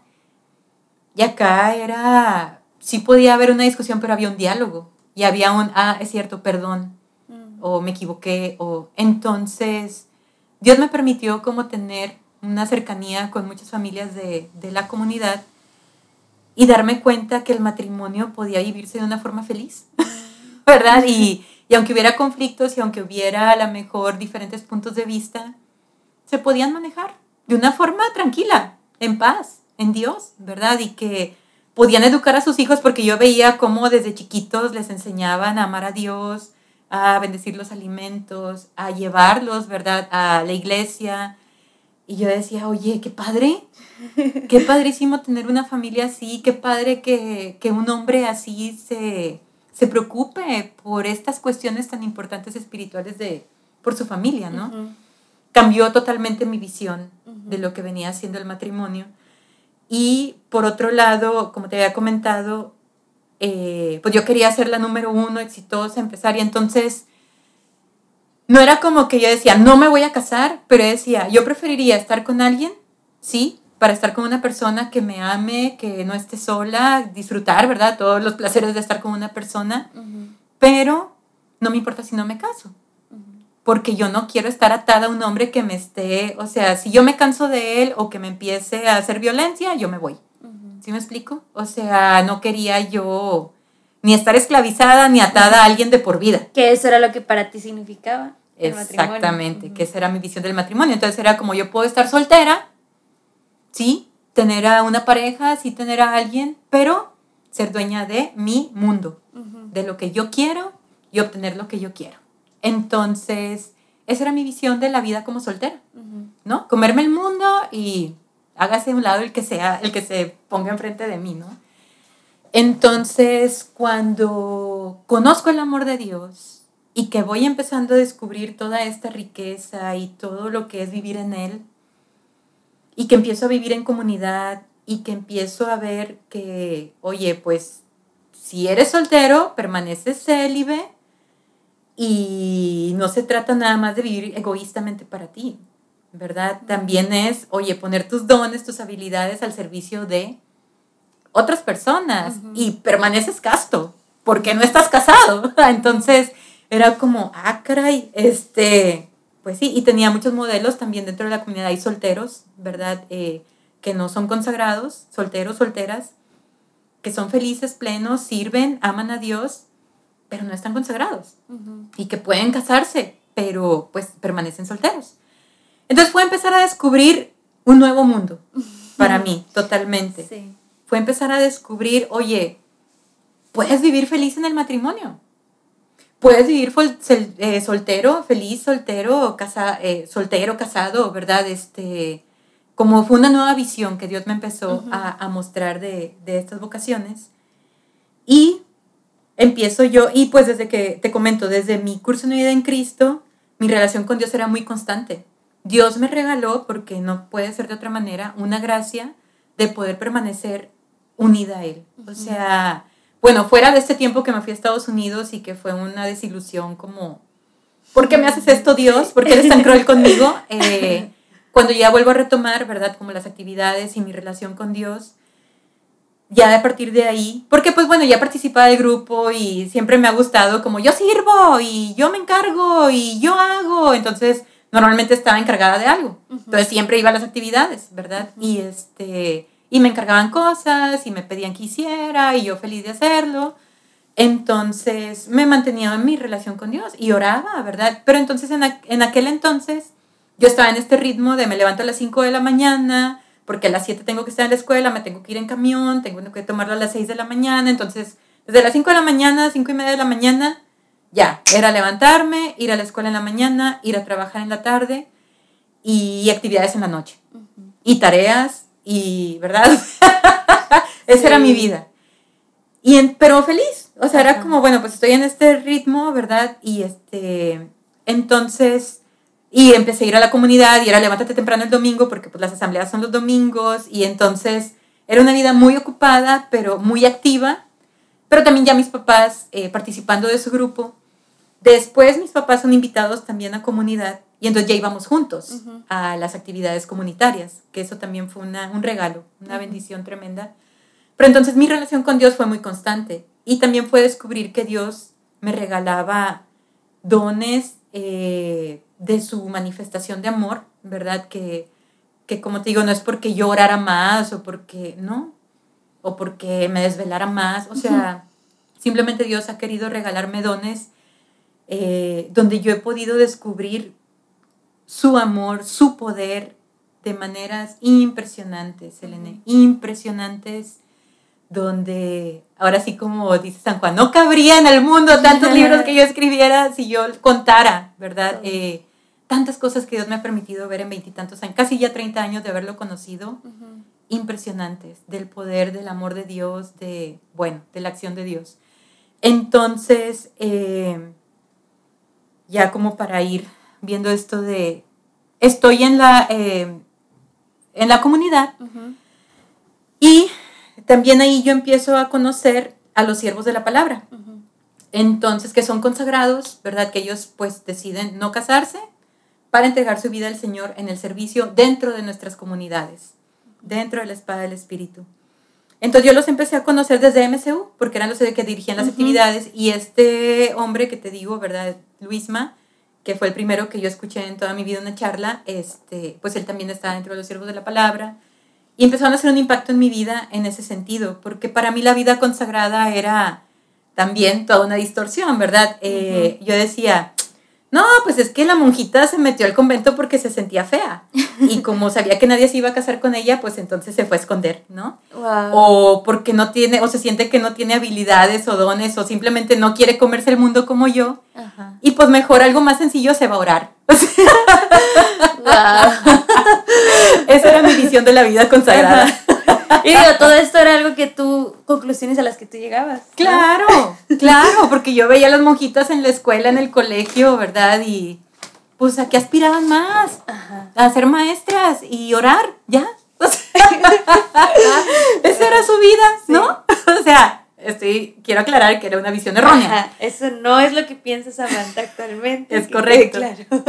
Pero digo, y no, no, ¿verdad? Admiro muchísimo toda la, la vida consagrada y la monástica. Y... Pero entonces, eh, pues esa era mi visión de la vida consagrada.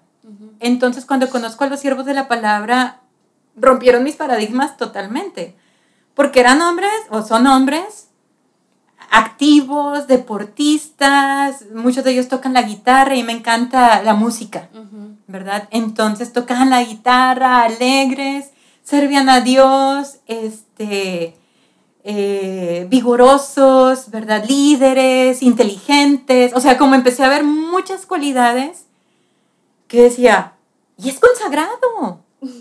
¡Wow! O sea, todas esas habilidades, todos esos dones, ¿por qué no los pone a trabajar afuera? En el mundo, donde pudiera ser alguien que pueda ganar mucho dinero. O simplemente cualquier mujer quisiera casarse con este hombre, ¿no? Y, y entonces yo decía, a ver, algo está aquí mal. O sea, ¿qué les pasa en la cabeza? O sea, ¿por qué, ¿por qué deciden no casarse cuando pueden tener el mundo a sus pies y cualquier mujer a sus pies? ¿Qué hay de mal? ¿Qué, ¿Qué, hay? ¿Qué está pasando? Sí, o sea, y no son gays. O sea, o sea es como, o sea, es como, ah, caray, eh, algo está faltando aquí. Sí, o sea, las matemáticas no dan. No dan las matemáticas y esta ecuación no me sale, ¿no? Entonces, pues fui descubriendo pues que eran hombres enamorados de Dios y que yo eh, simplemente pude ir reconociendo que toda su vida, con todas sus habilidades, con todas sus cualidades, con todos sus dones, estaban enfocadas a servir a Dios y a servir a los que los rodeaban, ¿verdad? Y a amar a Dios y vivir su vida en pureza, en castidad, en, en su relación con los demás, en relaciones sanas. Entonces, rompieron mis paradigmas de la vida consagrada. Entonces, eh, cuando voy descubriendo más de la vida de ellos, yo decía, yo no sé, o sea, me llama mucho la atención lo que están viviendo. Y en mi oración lo que yo experimentaba era que Dios me invitaba a conocerlo más, a amarlo más. Y hay muchas palabras en la Biblia que, que hablan de ser la esposa, de ser, ¿verdad? Como, pues sí, desposada, desposada por, por Dios. Entonces, en mi oración yo lo que experimentaba era que Dios me estaba invitando a, a tener una relación así con él, como de, de su esposa. Pero pues yo no sabía qué, ¿verdad? Como a qué me estaba llamando eh, prácticamente. Entonces, bueno, cuando voy descubriendo cada vez más esta vida que los siervos de la palabra tienen, y pues no, en este momento no había mujeres eh, que vivieran esto aquí en, en Monterrey, no conocía a nadie más. Pero entonces lo que yo empecé a descubrir en mi oración era precisamente esto. Que el Señor me decía, entrégame tu vida, entrégame más de ti. Y yo le decía, a ver, espérame, me levanto desde las 5 de la mañana, me duermo a las 12 de la noche, estoy sirviéndote, estoy trabajando, estoy estudiando y quieres más. ¿Qué quieres? O sea, no sé si pueda darte más, porque ya te estoy dando todo lo que puedo. Y aparte tengo familia, o sea, también me toca hacer cosas en mi casa y con mi familia, ¿verdad? Y entonces yo sentía una llamada de Dios, algo que en mi corazón era, dame más, dame más, dame más. Y yo me hacía bolas porque decía, ¿qué más? ¿Qué más quieres que te dé? Mi corazón es tuyo, ¿qué más quieres que te dé? No voy a andar mucho en esto porque puedo también pasar horas, ¿verdad? Otras cinco. Otras cinco horas hablando acerca de, si quieres ya después otro cafecito. Ya luego hacemos un, especial de la vida consagrada y nos cuentas. Sí, más detalles.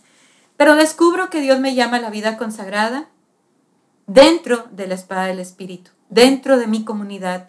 Porque si llegó un momento donde yo dije, bueno, Señor, es afuera, ya experimenté yo más claro una certeza que si era la vida consagrada, entonces yo decía, bueno, si es en un convento, dime dónde, pero uno donde no usen hábito porque pues yo quería usar ropa tradicional y no un hábito. Y quiero brincar y quiero Exactamente, yo quiero subir cerros, yo quiero seguir corriendo, yo quiero seguir haciendo ejercicio, este... Y además yo decía, yo quiero algo como los siervos de la palabra, porque yo quiero terminar mi carrera y trabajar, y así como ellos, servirte. Entonces, yo decía, pues, ¿qué podrá haber dentro de la iglesia que me pueda permitir esto, verdad? Y no conocía yo más que los conventos, más que... Y para este entonces, pues bueno, ya servían misiones, muchas veces íbamos a asilos, a conventos, y muchos eran dirigidos por monjitas. Entonces, este... Pues bueno, entonces ahí fue como que irme dando cuenta cada vez más como Dios me llama a la comunidad, a hacer mi alianza con mis hermanos de comunidad ¿cómo puedo vivir estas dos cosas? Entonces, pues el Señor me regaló una convicción de que me llamaba a vivir como los siervos de la palabra. Claro, al inicio era como, ¿y por qué no soy hombre entonces? Otra vez volvió, porque no fui hombre. o sea, tan sencillamente pudiera vivir con ellos. Y ya, o sea, pero no, soy mujer. Entonces, ¿cómo le hago? Y eh, entonces, pues fue ir descubriendo, ¿verdad? Que yo podía vivirlo en mi casa, consagrarme a Dios desde mi casa. Y bueno, nada más ahorita que toco este punto de ser hombre, cuando descubro ese amor de Dios y que me ama tal y como soy, empieza a sanar mucho esta parte de no quiero ser mujer. Empieza a hacer toda una transformación también de empezar a amar mi feminidad, de verme con los ojos de Dios, de descubrir los dones también que me había dado y que sí podía correr mucho y sí podía saber muchas cosas de que un que normalmente más los hombres saben, pero que también era llamada a descubrir los talentos, mi genio femenino, ¿verdad? Y, y, gozarme en ello también. Y empezar a usar faldas y empezar a, hacer actividades de mujeres eh, con mis hermanas de grupo y después, bueno, entonces fue empezar a hacer una reconciliación con esta, no quiero a decir, me amo, Dios me ha llamado a ser mujer, me ha creado como mujer y es también un regalo, a verlo como un regalo más como un rechazo. Y no es impedimento para vivir lo que te llama a vivir, ¿no? Que la vida consagrada dentro de la espada del espíritu. Exactamente. Sí, no era como oh no, pues ya soy mujer, ya no se puede. no, sino pues tenía planes más grandes. Sí. Entonces sí fue ese conflicto de, ay, no soy hombre para vivir con ellos, pero entonces, ¿qué, Señor? ¿Qué me quieres mostrar? Entonces supe que había otra de las hermanas eh, universitaria, bueno, ya ella estaba terminando su universidad, que también estaba con esa inquietud de vivir muy similar. Ella también ya había, ella sí había recorrido conventos, había hecho experiencias de vida religiosa y eh, entonces pues fue como que no, es dentro de la comunidad y se llama Brenda Castillo, un saludo. Ahí, pueden escuchar ese episodio, es el episodio pasado. Muy bien, para que también conozcan a la Brendiux. Entonces, eh, pues decidimos, nos invitaron a que abriéramos una casa donde recibiéramos a misioneras del programa de, de la brecha para que también ahí nosotros tuviéramos un espacio para discernir si esto era lo que Dios nos llamaba a vivir, ¿verdad? Porque las dos experimentábamos a vivir como los siervos de la palabra.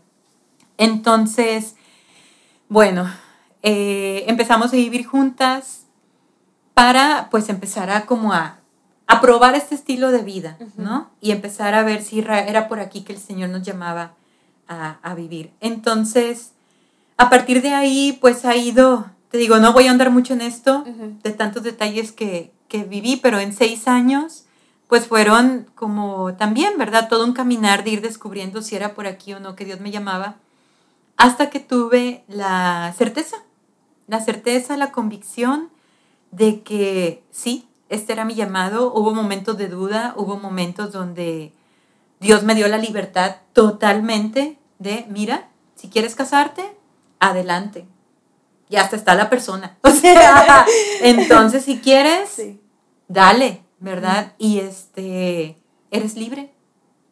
Yo quiero que seas feliz. Pero descubrí, ¿verdad? Y esto me, simplemente lo que te puedo decir es, descubrí y tuve esta convicción que el que me invitaba a desposarme con él era el rey del universo. Era el creador de todo lo que existe. Era el Todopoderoso. Y que, como dice Santa Teresita, hasta los ángeles le rinden el honor, ¿verdad? Se inclinan ante su presencia. Y yo decía, ¿y él me está llamando a mí? Yo, pobre gusano de Jacob. Eh, era como, wow, ¿te has fijado en mí? Tú que eres el Todopoderoso, el que ha creado todo, el que no hay palabras para describir. Y me llamas a ser tu esposa. Y me decía, por, y yo, ¿verdad? Hice esta conclusión. Por más que un hombre me amara, no me iba a amar más que Dios. Y por más que un hombre fuera millonario, no iba a darme más que Dios. Entonces, decidí por él, ¿verdad? Fue como, Jesús me ha seducido, me he dejado seducir y aquí estoy. Te digo sí. Y eso fue, el darle mi sí al Señor fue en el diciembre del 2001, eh, ante un santísimo, ahí fue mi consagración donde yo le dije sí para siempre. Se hizo oficial, porque bueno, en ese momento, como te platico, no había nada para mujeres dentro de nuestra comunidad ni dentro de la espada del espíritu nada que pudiera respaldar mi consagración o decir, sí, vivo esto como soltera consagrada. Entonces, no había una hermandad, los siervos de la palabra son una hermandad reconocida a nivel internacional. No había nada para mujeres. Entonces yo decía, pues yo sí, soy consagrada y sí llevé un proceso de también de discernimiento con un sacerdote que él me acompañó por alrededor de dos años, eh, donde me dijo, estás lista, puedes hacer tu, ya, tu, tu compromiso de por vida, por decir, tu consagración que fue en este año, ¿verdad? Diciembre del 2001. Pero no había nada, no había nada a lo que yo pudiera decir, es, pertenezco a esto, soy parte de esto, esto respalda mi consagración. No, simplemente era mi sí ante Dios. Y ya, ni siquiera hubo un sacerdote ahí frente a mí que pudiera avalar como, sí, ya, eres consagrada. Entonces, dentro de la Iglesia Católica existe el orden de vírgenes consagradas, donde el carisma es que tú le debes obediencia al obispo pero tú puedes servir y vivir tu vida de consagración en donde tú quieras, con quien tú quieras, mientras tú estés sirviendo a la iglesia y puedas vivir con, eh, virgen, ¿verdad? Casta, consagrada a Él. Eh, pero puedes servir en cualquier movimiento de la iglesia, eh, trabajar donde tú quieras secularmente. Entonces, por eso fue que empecé más bien como un proceso también como, bueno, la iglesia puede, puede acoger mi consagración dentro del orden de vírgenes consagradas para tener un respaldo de que sí, ¿verdad? Soy consagrada. Entonces, eh, tanto Brenda como yo empezamos, bueno, Brenda lo, inició antes, hubo coincidentemente que hicimos nuestra consagración el mismo día.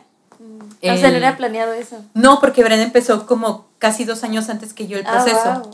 Pero lo que sucedió fue que en ese momento, cuando ella, digamos, que pudiera haber hecho su consagración, no teníamos obispo aquí en Monterrey. wow, Había solamente uno que en este momento no me acuerdo cómo se llama, cuando ponen como un suplente, por ah, decir. Entonces, no, no, hasta que llegó el cardenal, ah, ahora cardenal Francisco Robles Ortega. ¿Mandé? que, o sea, para que tuvieras a alguien también ahí. Sí. Que acompañaran, ¿no? Está padre. Sí, entonces, eh, pues hicimos nuestra consagración el 21 de noviembre del 2004, Día de Cristo Rey. Brenda Castillo, Aletia López, también un saludo ahí para la Ale, y, este, y yo, nuestra consagración. Eh, y para mí fue muy, porque también la fecha, pues era que el obispo pudiera y había varias fechas y coincidió que era en Cristo Rey. Entonces, pues era, es algo hermoso. Por si te queda duda con quién te estás casando. Exactamente, era la consagración el día de Cristo Rey y que también viene siendo la, ay, es una, ay, se me fue ahorita, la fiesta de María, creo que es la presentación de María. Eh, entonces también eso, o sea, ese, mismo día, porque ves que la, eh, Cristo Rey se mueve porque es el domingo eh, para comenzar el Adviento, entonces no es siempre que cae el 21 de noviembre. Ajá pero eh, sí es una, una el fecha... de noviembre sí es una fecha. Para María, de fiesta mariana. Entonces María también siempre me ha acompañado mm. desde siempre, ¿no? Ha sido muy evidente también la, la, relación con María. Y bueno, hablar de María es otro rollo, es otro, es otro episodio, porque también es... Mi relación con María es también muy, muy, muy profunda y muy bonita, muy, muy bonita. Eh, de sentirla tan cercana, tan viva, tan personal también su relación conmigo. Entonces, bueno, entonces ahí decido ya mi consagración y nuestra comunidad lo que dice es, bueno, vamos a acoger su consagración también nosotros, pero no podían acogerla sin que tuviéramos el respaldo de la iglesia. Entonces, porque decían, tiene que haber algo que avale su consagración para nosotros poder decir, sí, acogemos, ¿verdad? Que sí son consagradas. Entonces, porque no existía nada que respaldara dentro de la comunidad nuestra consagración. Entonces, como sabían que ya estábamos en el proceso y ya estábamos por hacer nuestra consagración de por vida eh, dentro de la iglesia, nuestra comunidad el 17 de octubre del 2004 acogió nuestro compromiso de por vida eh, como consagradas, como solteras para el Señor, como le llamamos, eh, pues también dentro de una asamblea, una asamblea que tenemos dentro de nuestras comunidades, hubo una misa y ahí Brenda y yo hicimos nuestra consagración dentro de nuestro pueblo, dentro de nuestra vida comunitaria. Y un mes después fue ya en la iglesia, en la consagración, en, el orden de vírgenes consagradas. Entonces, eh, fue el mismo año a un mes, ¿verdad? A un mes de, diferencia. Eh, y ahora existe dentro de nuestra comunidad ya, esto fue 2004, en el 2009 empezó a existir lo que ahora eh, se llama Asociación Betania, que somos consagradas o solteras para el Señor. Eh, dentro, le digo solteras para el Señor porque somos ecuménicos. Entonces, dentro de la, ¿cómo se puede decir? De la iglesia cristiana no, no se utiliza la palabra consagrado, ah, sino más bien es soltero ah, para el Señor. Entonces, por eso es que el consagrado es un término católico. Entonces, por eso es a nivel internacional somos solteras para el Señor porque eh, evitamos usar el término católico. Pero pues como aquí es consagrado, consagrado, entonces pues por eso, ¿verdad? Lo utilizamos mucho. Pero esta Asociación Internacional de Mujeres Solteras para el Señor existe en nuestras comunidades y eh, comenzó en el 2009. Entonces, oh, sí, bueno, ya se, se, inició porque pues empezamos desde antes a reunirnos, pero se hizo oficial en el 2009. Entonces, pues en el 2019 ya cumplimos nuestros diez, primeros 10 años de existencia de Asociación Betania. Y cada dos años nos reunimos nosotras a nivel internacional. Y estos sueños que yo tenía de tener, de viajar, bueno, Dios me ha regalado viajar a tantos lugares que aunque hubiera sido millonaria, yo, bueno, a lo mejor millonaria sí, pero aunque hubiera ganado mucho dinero, no creo haber podido ir. He ido a Filipinas, a Escocia, a Irlanda, muchos lugares de Estados Unidos, muchos lugares en Latinoamérica, eh, lugares fabulosos, maravillosos que jamás en mi vida hubiera y que creo que también, o sea, está el valor ahí de no solo conocer el lugar, sino lo que vives en el lugar, el vivir, o sea, el llegar a una familia que está en todo el mundo. Por más dinero que tengas, es muy difícil Exacto, porque no he ido a esos lugares solo de vacaciones, o no he ido de vacaciones, sino más bien porque hay una conferencia, porque hay un retiro, porque voy a servir, porque voy a ir a dar algún tema, porque tengo algún servicio ahí, ¿verdad? Entonces, o las conferencias estas mismas que tenemos de Asociación Betania. Y esta palabra en Mateo que dice, eh, aquel que deje padre, madre, hijos, esposa, esposo, por mi causa, yo le daré cien veces más en esta tierra y la vida eterna. Y así te puedo decir, yo tengo cientos de hermanos, hermanas, familias, casas en todo el mundo. Y en hermanos entrañables, ¿verdad? Que, que he podido vivir una vida muy, muy profunda espiritualmente y de servicio y de convivencia, eh, que no nada más es una relación de, ah, hola, te conozco, te vengo a dar un tema y me voy, sino se crean relaciones de hermandad, de amistad profundas, que te puedo decir así, ¿verdad? Como dices, tengo casas en todos lados y que no me alcanza la vida ni el tiempo para ir a visitarlos a todos. Y que Dios me ha concedido este deseo de... Y ahora, gracias a la pandemia, no he viajado. Y he disfrutado mucho también, porque sí, me cansa. O sea, me cansa mucho hacer un viaje, todo el previo, todos los pendientes que tengo que dejar listos.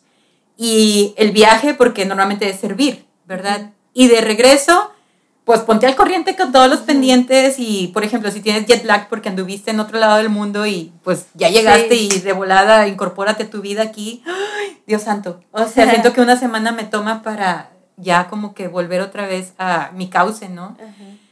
Entonces, eh, ha sido también esta experiencia de, wow, Dios me ha regalado viajar a muchos lados y vivencias muy, muy hermosas de, poder compartir con más hermanos, hermanas dentro de comunidad. Por otro lado, esto del tener Dios me ha dado casa, carro, o sea, que a final de cuentas no me pertenecen, ¿verdad? Y que son de Dios y son para el servicio de Dios y si lo tengo, bendito sea Él. Y si no lo tengo, bendito sea Él. O sea, ya mi seguridad no está en el si tengo, si no tengo, este, mi seguridad está tan en su providencia, en su amor, en que Él me da y Él ve mis necesidades. Y, digo, y platicarte del amor de Dios y todo lo que me regala, digo, me, oh, sería otro episodio.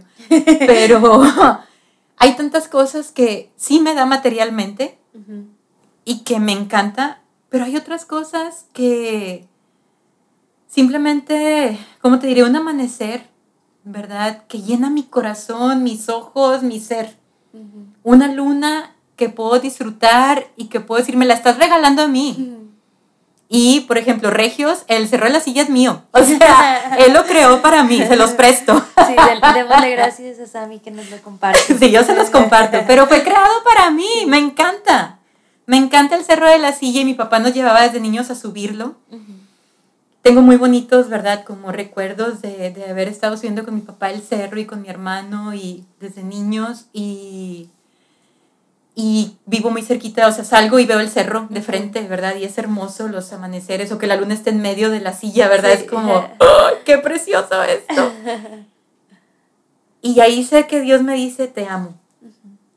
Te amo y esto es para ti. Y que ese es el regalo realmente, esa gracia de, de poder verlo. Porque todos lo vemos. Exacto. Todo lo que tú ves, yo también lo puedo ver. Pero no todos podemos experimentar esa gracia de de saber que Dios nos está diciendo te amo a través de eso. Exacto, y la vez pasada, ya van un par de veces que me pasa, pero la vez pasada venía de casa de mi mamá y estaba la luna hermosa, hermosa, hermosa, hermosa, roja, así, no, estaba preciosísima y era entre como que ya estaba anocheciendo y yo iba manejando y ya iba a dejar de verla, o sea, la estaba viendo como de reojo y ya tenía que voltear, ¿verdad? En, o sea, vaya, la calle, ¿no? Entonces y decía, ay, quisiera detenerme a verla, no puedo, voy aquí por constitución. Pero Señor, gracias por este momentito, esta fracción de ver esta luna, me encanta. Pero bueno, me duele ya no verla, pero está bien, fue mi diálogo con Dios. Y en ese momento, ¿verdad? Fue un, es porque no quiero que te centres en la luna, quiero que te centres en mí, en el creador, no en la creación. La luna está ahí para ti, pero yo te la estoy dando. Y eso cambió, ¿verdad? Y eso fue hace poquito. Fue hace, yo creo, el mes pasado. O sea, fue como... Cierto, o sea, Dios nos da muchas cosas y las podemos disfrutar, pero ¿de quién vienen? Pero no, que nos centremos en eso, nuestra seguridad, nuestra felicidad, ¿no? Porque eso pasa. Sí. A final de cuentas, todo pasa, pero Dios permanece. Entonces era eso, darme cuenta que es el creador a quien debo de admirar y no la luna. O sea, ese nivel, o sea, ahorita pienso en, en, en un inicio nos hablabas de, pues, las cosas materiales, el carro, la, la educación, los bienes materiales.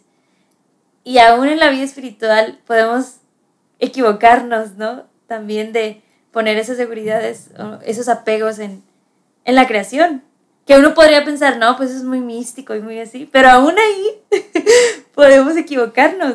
Al final es en el creador y en, ese amor. Así es, hay una canción de Federico Carranza, Cantaré. mis favoritas. Que pues ahí se les recomiendo que la escuchen, habla de eso precisamente.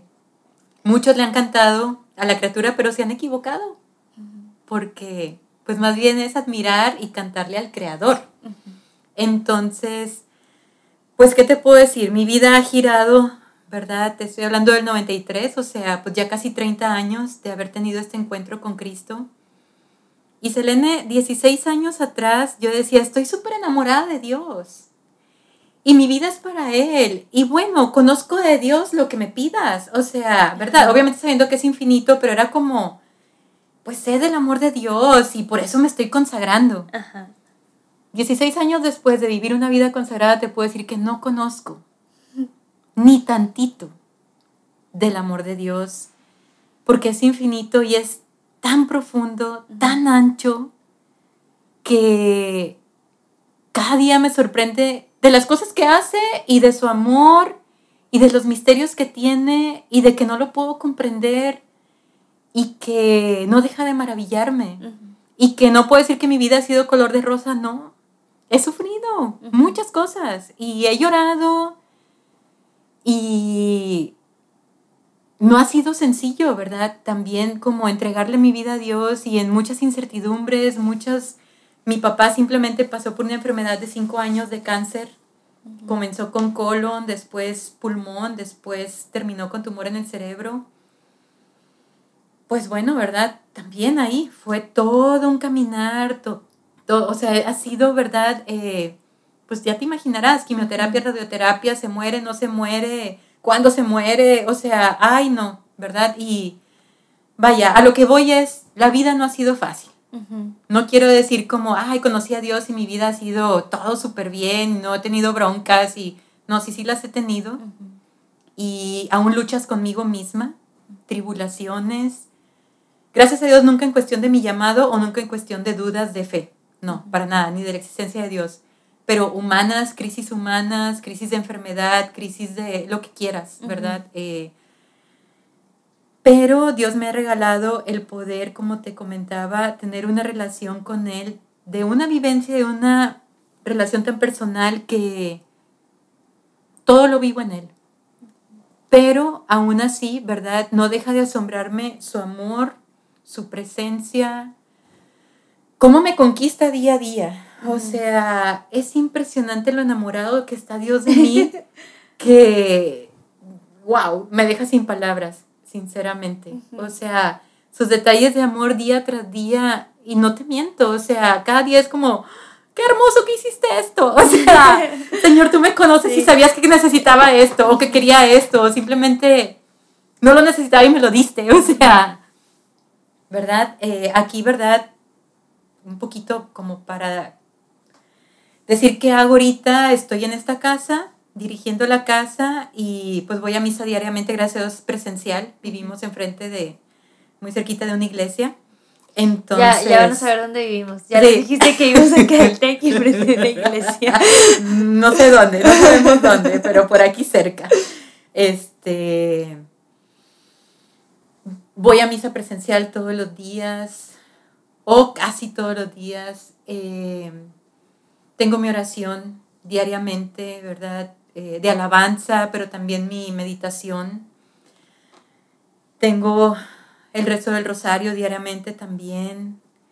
Eh, tenemos la bendición de vivir también, el Santísimo vive aquí en la casa, como sabes tenemos una capilla, tenemos la bendición de que el Rey vive aquí, en este palacio, ¿verdad? Y pues vivimos, o sea, literalmente en los atrios del templo. Sí. Y es una bendición que, ¿verdad? Es maravillarnos de este regalo que Dios nos da y que podemos tener acceso a él en cualquier momento, pero bueno, tengo, tenemos nuestras horas, ¿verdad? Ahí donde Selene canta también, muy bonito, que tenemos nuestras exposiciones al Santísimo y vaya, lo que voy es, tengo una vida de riqueza espiritual impresionante, muy privilegiada porque quizás muchos lo quisieran tener, casados que por sus ya, ¿verdad?, actividades, familia, quisieran tener un momentito para estar con el Señor ante el Santísimo o ir a la iglesia solamente, ¿verdad?, como para estar ahí, ¿verdad?, eh, en el templo.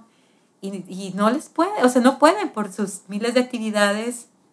Eh, eh, hermanas casadas, ¿verdad? De que, ¿sabes? Me quisiera irme de retiro, pero pues mis hijitos, mi esposo, ¿verdad? Este, y me dicen muchas veces, hazlo por mí. Estate delante del Santísimo por mí. Toma este retiro por mí porque sabes que me encantaría y no puedo, ¿verdad? Entonces, es un privilegio. Y amo, amo la vida que el Señor me ha regalado. Tengo relación con muchos hermanos, muchas hermanas, me encanta compartir, me encanta hacer ejercicio, me encanta salir a correr, me encanta subir cerros, me encanta. Ahorita, bueno, ya una, mi edad y otras limitaciones físicas cada vez más me limitan en la cuestión física, pero, pero no en el compartir, en el tomarme un cafecito, en el, me encanta escuchar historias, por eso me encanta el podcast este, porque... o sea, esa Samantha de la universidad que le gustaba hacer la fiesta y estar ahí ah, o sea, relacionándose, ahí está, o sea, esa esencia, pero restaurada, ¿no? Sí. hecha. Sí, porque antes era ámenme, o quiero ser el alma de la, quiero ser el centro, quiero llamar la atención, porque quiero que me amen. Y ahorita es quiero amar, ¿verdad? Quiero que alguien se sienta amado y también unido un poco a esto, ¿verdad? Yo no sabía cocinar, o sea, mi mamá me enseñó las cosas básicas, pero no porque ella no quisiera, sino yo no me acercaba. No me interesaba aprender de la cocina porque yo prefería irme a correr con mi papá o prefería ver la tele o hacer otras cosas, simplemente. No era hacer labores de la casa lo que era, fuera mi hit, mucho menos cocinar. Ahora la pandemia ha sido toda una transformación también, eh, porque pues aquí se redujo la, cantidad de gente que vivíamos en la casa, porque pues las hermanas se, fueron, ¿verdad? Para sus familias, con sus familias. Entonces quedamos poquitas aquí en la casa y pues Elene eh, tiene también, ¿verdad? Trabajo y servicio y total que era otra de las brechistas, Paula Salazar, saludos, este, y yo que tuvimos que entrarle más a la, a la cuestión de la cocina y, y las dos sin saber. y, yo aquí de, conejillo de India. Sí, totalmente. Lo padre con Selena es que se come todo y no se queja. Sí.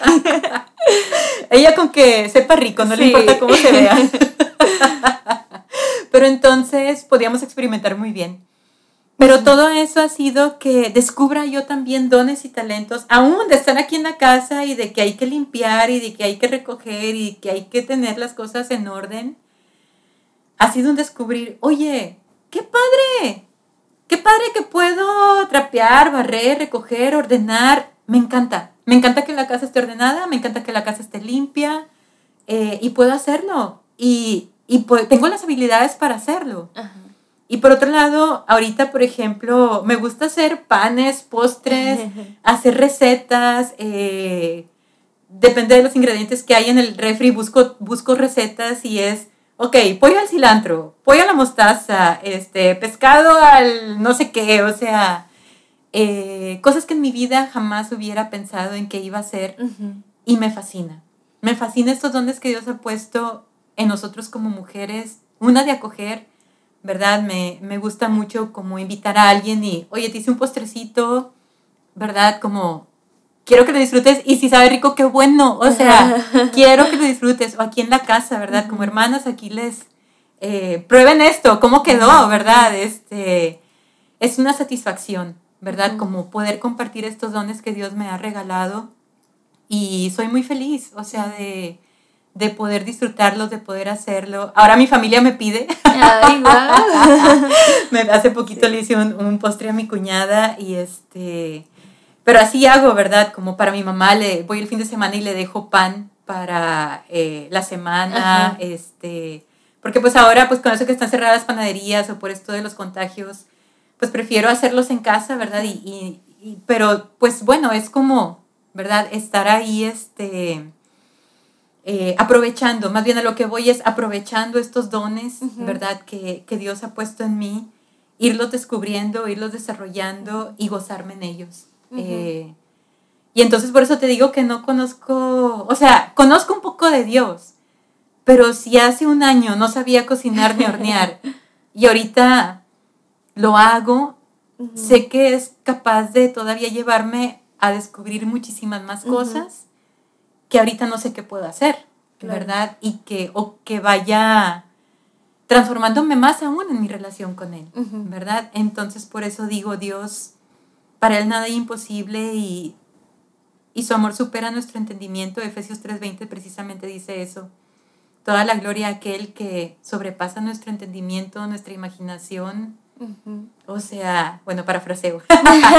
Pero es eso. El amor de Dios supera lo que podamos tener de creencia de Él o de concepto de Dios, eso no es Dios. O sea, nosotros podemos crearnos un concepto de Él, pero va más allá de lo que podamos ver de Dios. Claro. wow, Samantha. Qué increíble todo lo que Él ha hecho en este tiempo, en tu vida y lo que venga después. Todavía estás muy joven. sí. Y habrá una segunda o tercera parte. sí, ahora que lo mencionas, le doy muchas gracias al Señor porque fue a mis 18 años que lo conocí. O sea, en la vida que llevaba, créeme que pues simplemente pude haber tomado otro camino que me alejara totalmente de los caminos de Dios, ¿no? Y por otro lado, a mis 29 años hice mi compromiso de por vida, entonces fue antes de mis 30 que yo ya le entregué mi vida por completo al Señor. Y es lo que le digo cada día, úsame Señor. Y todavía tengo energía, todavía tengo salud, bendito sea el Señor, capacidad de pensar, ¿verdad? Que, eh, que le digo, aquí estoy. Y que puedo tener este vigor, ¿verdad? Para entregarle todo lo que tengo, todo lo que soy, y que ya han sido años. Por eso te decía, ¿verdad? Como en estos 30 años he visto mucho del poder de Dios, porque pues sí, o sea, me ha permitido servirle de muchas maneras, en retiros, en conferencias, en oraciones de sanación, de liberación, en tantas y tantas vivencias, ¿verdad? Que Dios me ha permitido eh, participar y, y que sí, que, pues es corta edad, ¿verdad? Creo yo para todo lo que me ha permitido vivir hasta el día de hoy. Apenas van. Apenas, ¿Cuántos son? Ay, 45 menos 18. Ay, no lo sé. La verdad es que siempre me hago bolas. 27, creo, si no me salen mal las cuentas. Apenas son 27 años de... ¿Sí? Correcto, 27 años. Tuve que sacar la calculadora. ya, ya vendrán más cosas. bueno, y nada más, este pues quería aclarar, ¿verdad? Esto de que los, los siervos no son gays, no tengo nada en contra, sino más bien lo que yo quería ahí decir era que eran hombres que sí estaban interesados en tener, o sea, pueden casarse, ¿verdad? En, en, tener una relación con alguien más. Y quisiera, ¿verdad? Nada más aclarar esto que para mí, o sea, no fue tomar una, una decisión de consagrarme porque tuviera una mala imagen del matrimonio, o porque no me gustaran los hombres, porque me encantan. O sea, realmente, eh, ¿verdad? Yo me hubiera casado porque sí, o sea, me gusta mucho también compartir con ellos y, y admiro muchas, ¿verdad?, de las cualidades de, de los varones, pero ha sido un regalo también y ver que Dios me ha dado la gracia de aunque sí me hubiera gustado casarme y tener una familia, cristiana y educar a mis hijos en la fe y tener un hombre con el cual caminar a la vida en santidad, Dios me dio la gracia y descubrir este don de poder ofrendar eso y atesorar el llamado a la vida del matrimonio, saber que es una riqueza y que como dice el rey David, no le voy a ofrecer cosas que no valgan al Señor, sino sabiendo el precio y el tesoro que es la vida de matrimonio, lo tomo y le digo, Señor, cuesta. Cuesta y vale mucho. Y me cuesta no tenerlo. Me cuesta no tener una familia. Me cuesta no tener un esposo. Me cuesta, sobre todo los días fríos, quisiera que alguien estuviera a mi lado eh, en la cama, porque me da mucho frío. en los días pasados congelados, ¿verdad? Que pasamos aquí en Monterrey. Me encantaría que alguien me tomara de la mano, que alguien fuera conmigo al cine, ¿verdad? Y me abrazara. Todo ese tipo de cosas románticas, ¿verdad? Cuesta. Cuesta no tenerlo. Sí, no es como que eres indiferente a eso. No, no, para nada. Pero descubro en mí una invitación a ofrendarlo y descubro en mí una gracia y un don para decir, sí, te lo entrego, Señor, no lo rechazo, Simplemente es opto por ti. Mi opción eres tú y te amo. Y, aquí está mi vida.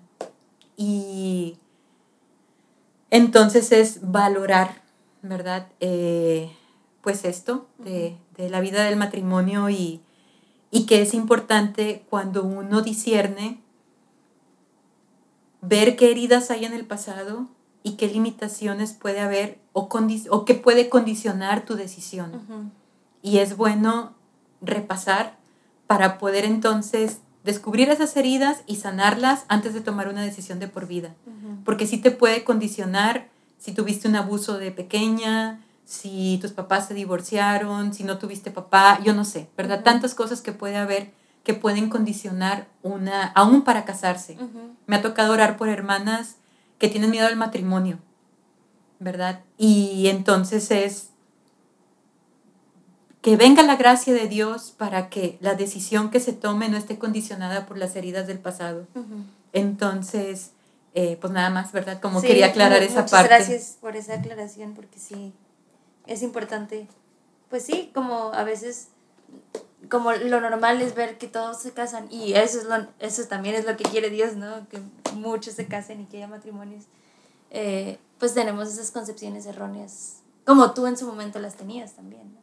Entonces, gracias por esa aclaración eh, y gracias por compartir cómo tú lo vives también, cómo, cómo tú lo viviste. Y veo cómo Dios se encargó de purificar eso antes de ya un, un compromiso de por vida. Entonces, Correcto. Y ahorita me estoy acordando de la música hace poquito, ¿qué fue? El- ¿En este mes o el mes pasado? No, vamos empezando este mes. El mes pasado. Fede Junior, este, Fede Carranza, este, me, me introdujo a la música rockera cristiana. Yo no sabía que existía tal como cual. Si, Y- si hubiera sabido en ese entonces, probablemente, pues bueno, la hubiera buscado, pero por eso te digo, los, los detalles del Señor, ¿verdad? Ajá. Porque dije fue de, oye, ¿por qué no me habías dicho de esto antes? Y ahora saber que hay músicos cristianos así, ¿verdad? Rockerones y... Claro que fue un poquito, ah, ya me acordé, fue un poquito antes de la cuaresma, entonces Ajá. ahorita ofrendé no, no estar escuchando música, Ajá. pero entonces, eh, porque me encanta, ¿verdad? Me encanta. Eh, entonces solo escuché unos días, pero dije, bueno, ya después, ya en Pascua, Sí. pondré a todo volumen mi música rockera. Aquí Cristiana. Sí. Excelente. Ay, Selene, pues digo, puedo seguir hablando, así sí, que. yo sé que sí. Pero bueno, eh, oficialmente tienes el récord. Pero creo que Dios, Dios mío. también es, es que ha obrado tanto en tu vida, Samantha. Y- Sí, 45 años no se pueden resumir sí, poquito, en y poquito no, tiempo. No, ¿por qué? Porque habríamos de limitar. Yo espero que quienes estén escuchando, eh, quienes ya estén llegando a esta parte, pues también se vean muy bendecidos por lo que Dios ha hecho en tu vida. Y pues ya en, el, en la descripción les dejaré muchos links para que conozcan un poquito más de muchas cosas que menciona Samantha, de la vida consagrada, de la Asociación Betania, del Spa del Espíritu, los siervos. Eh, pero en este episodio nunca había hecho eso, pero en este episodio quisiera, si alguien tiene alguna duda, alguna pregunta que le haya quedado, eh, que me la haga llegar a mí. O sea, una pregunta para Samantha, ¿verdad? Y, y ya luego se las contestaremos. Pero bueno, antes de cerrar, eh, vamos a hacer la, el, el- la ronda No, de eso me pone muy nerviosa. Ya sé, pero no te vas a escapar por más largo que esté. Yo Porque pensé que sí. Quiero, quiero saber qué contestas. ok, ahí va. Describe con tres palabras tu camino de conversión. Dios me ama. Si la habías pensado. Nada, sí. Este, si fueras un personaje de la Biblia, ¿quién serías y por qué? Eh, San Pablo. Ajá. ¿por qué? Ah, ¿por qué? Ay, me encanta su vida y porque tuvo esta conversión también, ¿verdad? De andar matando cristianos y de no tener una relación con, con Dios. Al momento de conocer a Cristo, ya, totalmente cambia su vida y, ajá, como me identifico mucho con él. Ujú, Excelente. Si Jesús te preguntara quién dices que soy, ¿qué le dirías? El amor de mi vida. Oh. y lo primero que se te viene a la mente al escuchar la palabra cristiano. ¡Ah! Ama a Cristo. Ok, ateo, Eh, no conoce el amor de Dios. fe, Sigue. milagros, Poder. vida eterna, Mi anhelo. Dios ha muerto, Mm, por mí. Jesús, Eh, esposo mío. Excelente, lo lograste, lo lograste. Muchas gracias. Mi chocolate. muchas gracias, Ami. Muchas gracias por tu testimonio. Y muchas gracias a quienes nos están escuchando. Ya saben, compartan para que más personas puedan, puedan verse alimentadas por lo que Dios quiera hacer a través de, estos, de estas historias. Nos vemos, nos escuchamos en el siguiente episodio. Que Dios los bendiga. Bye bye.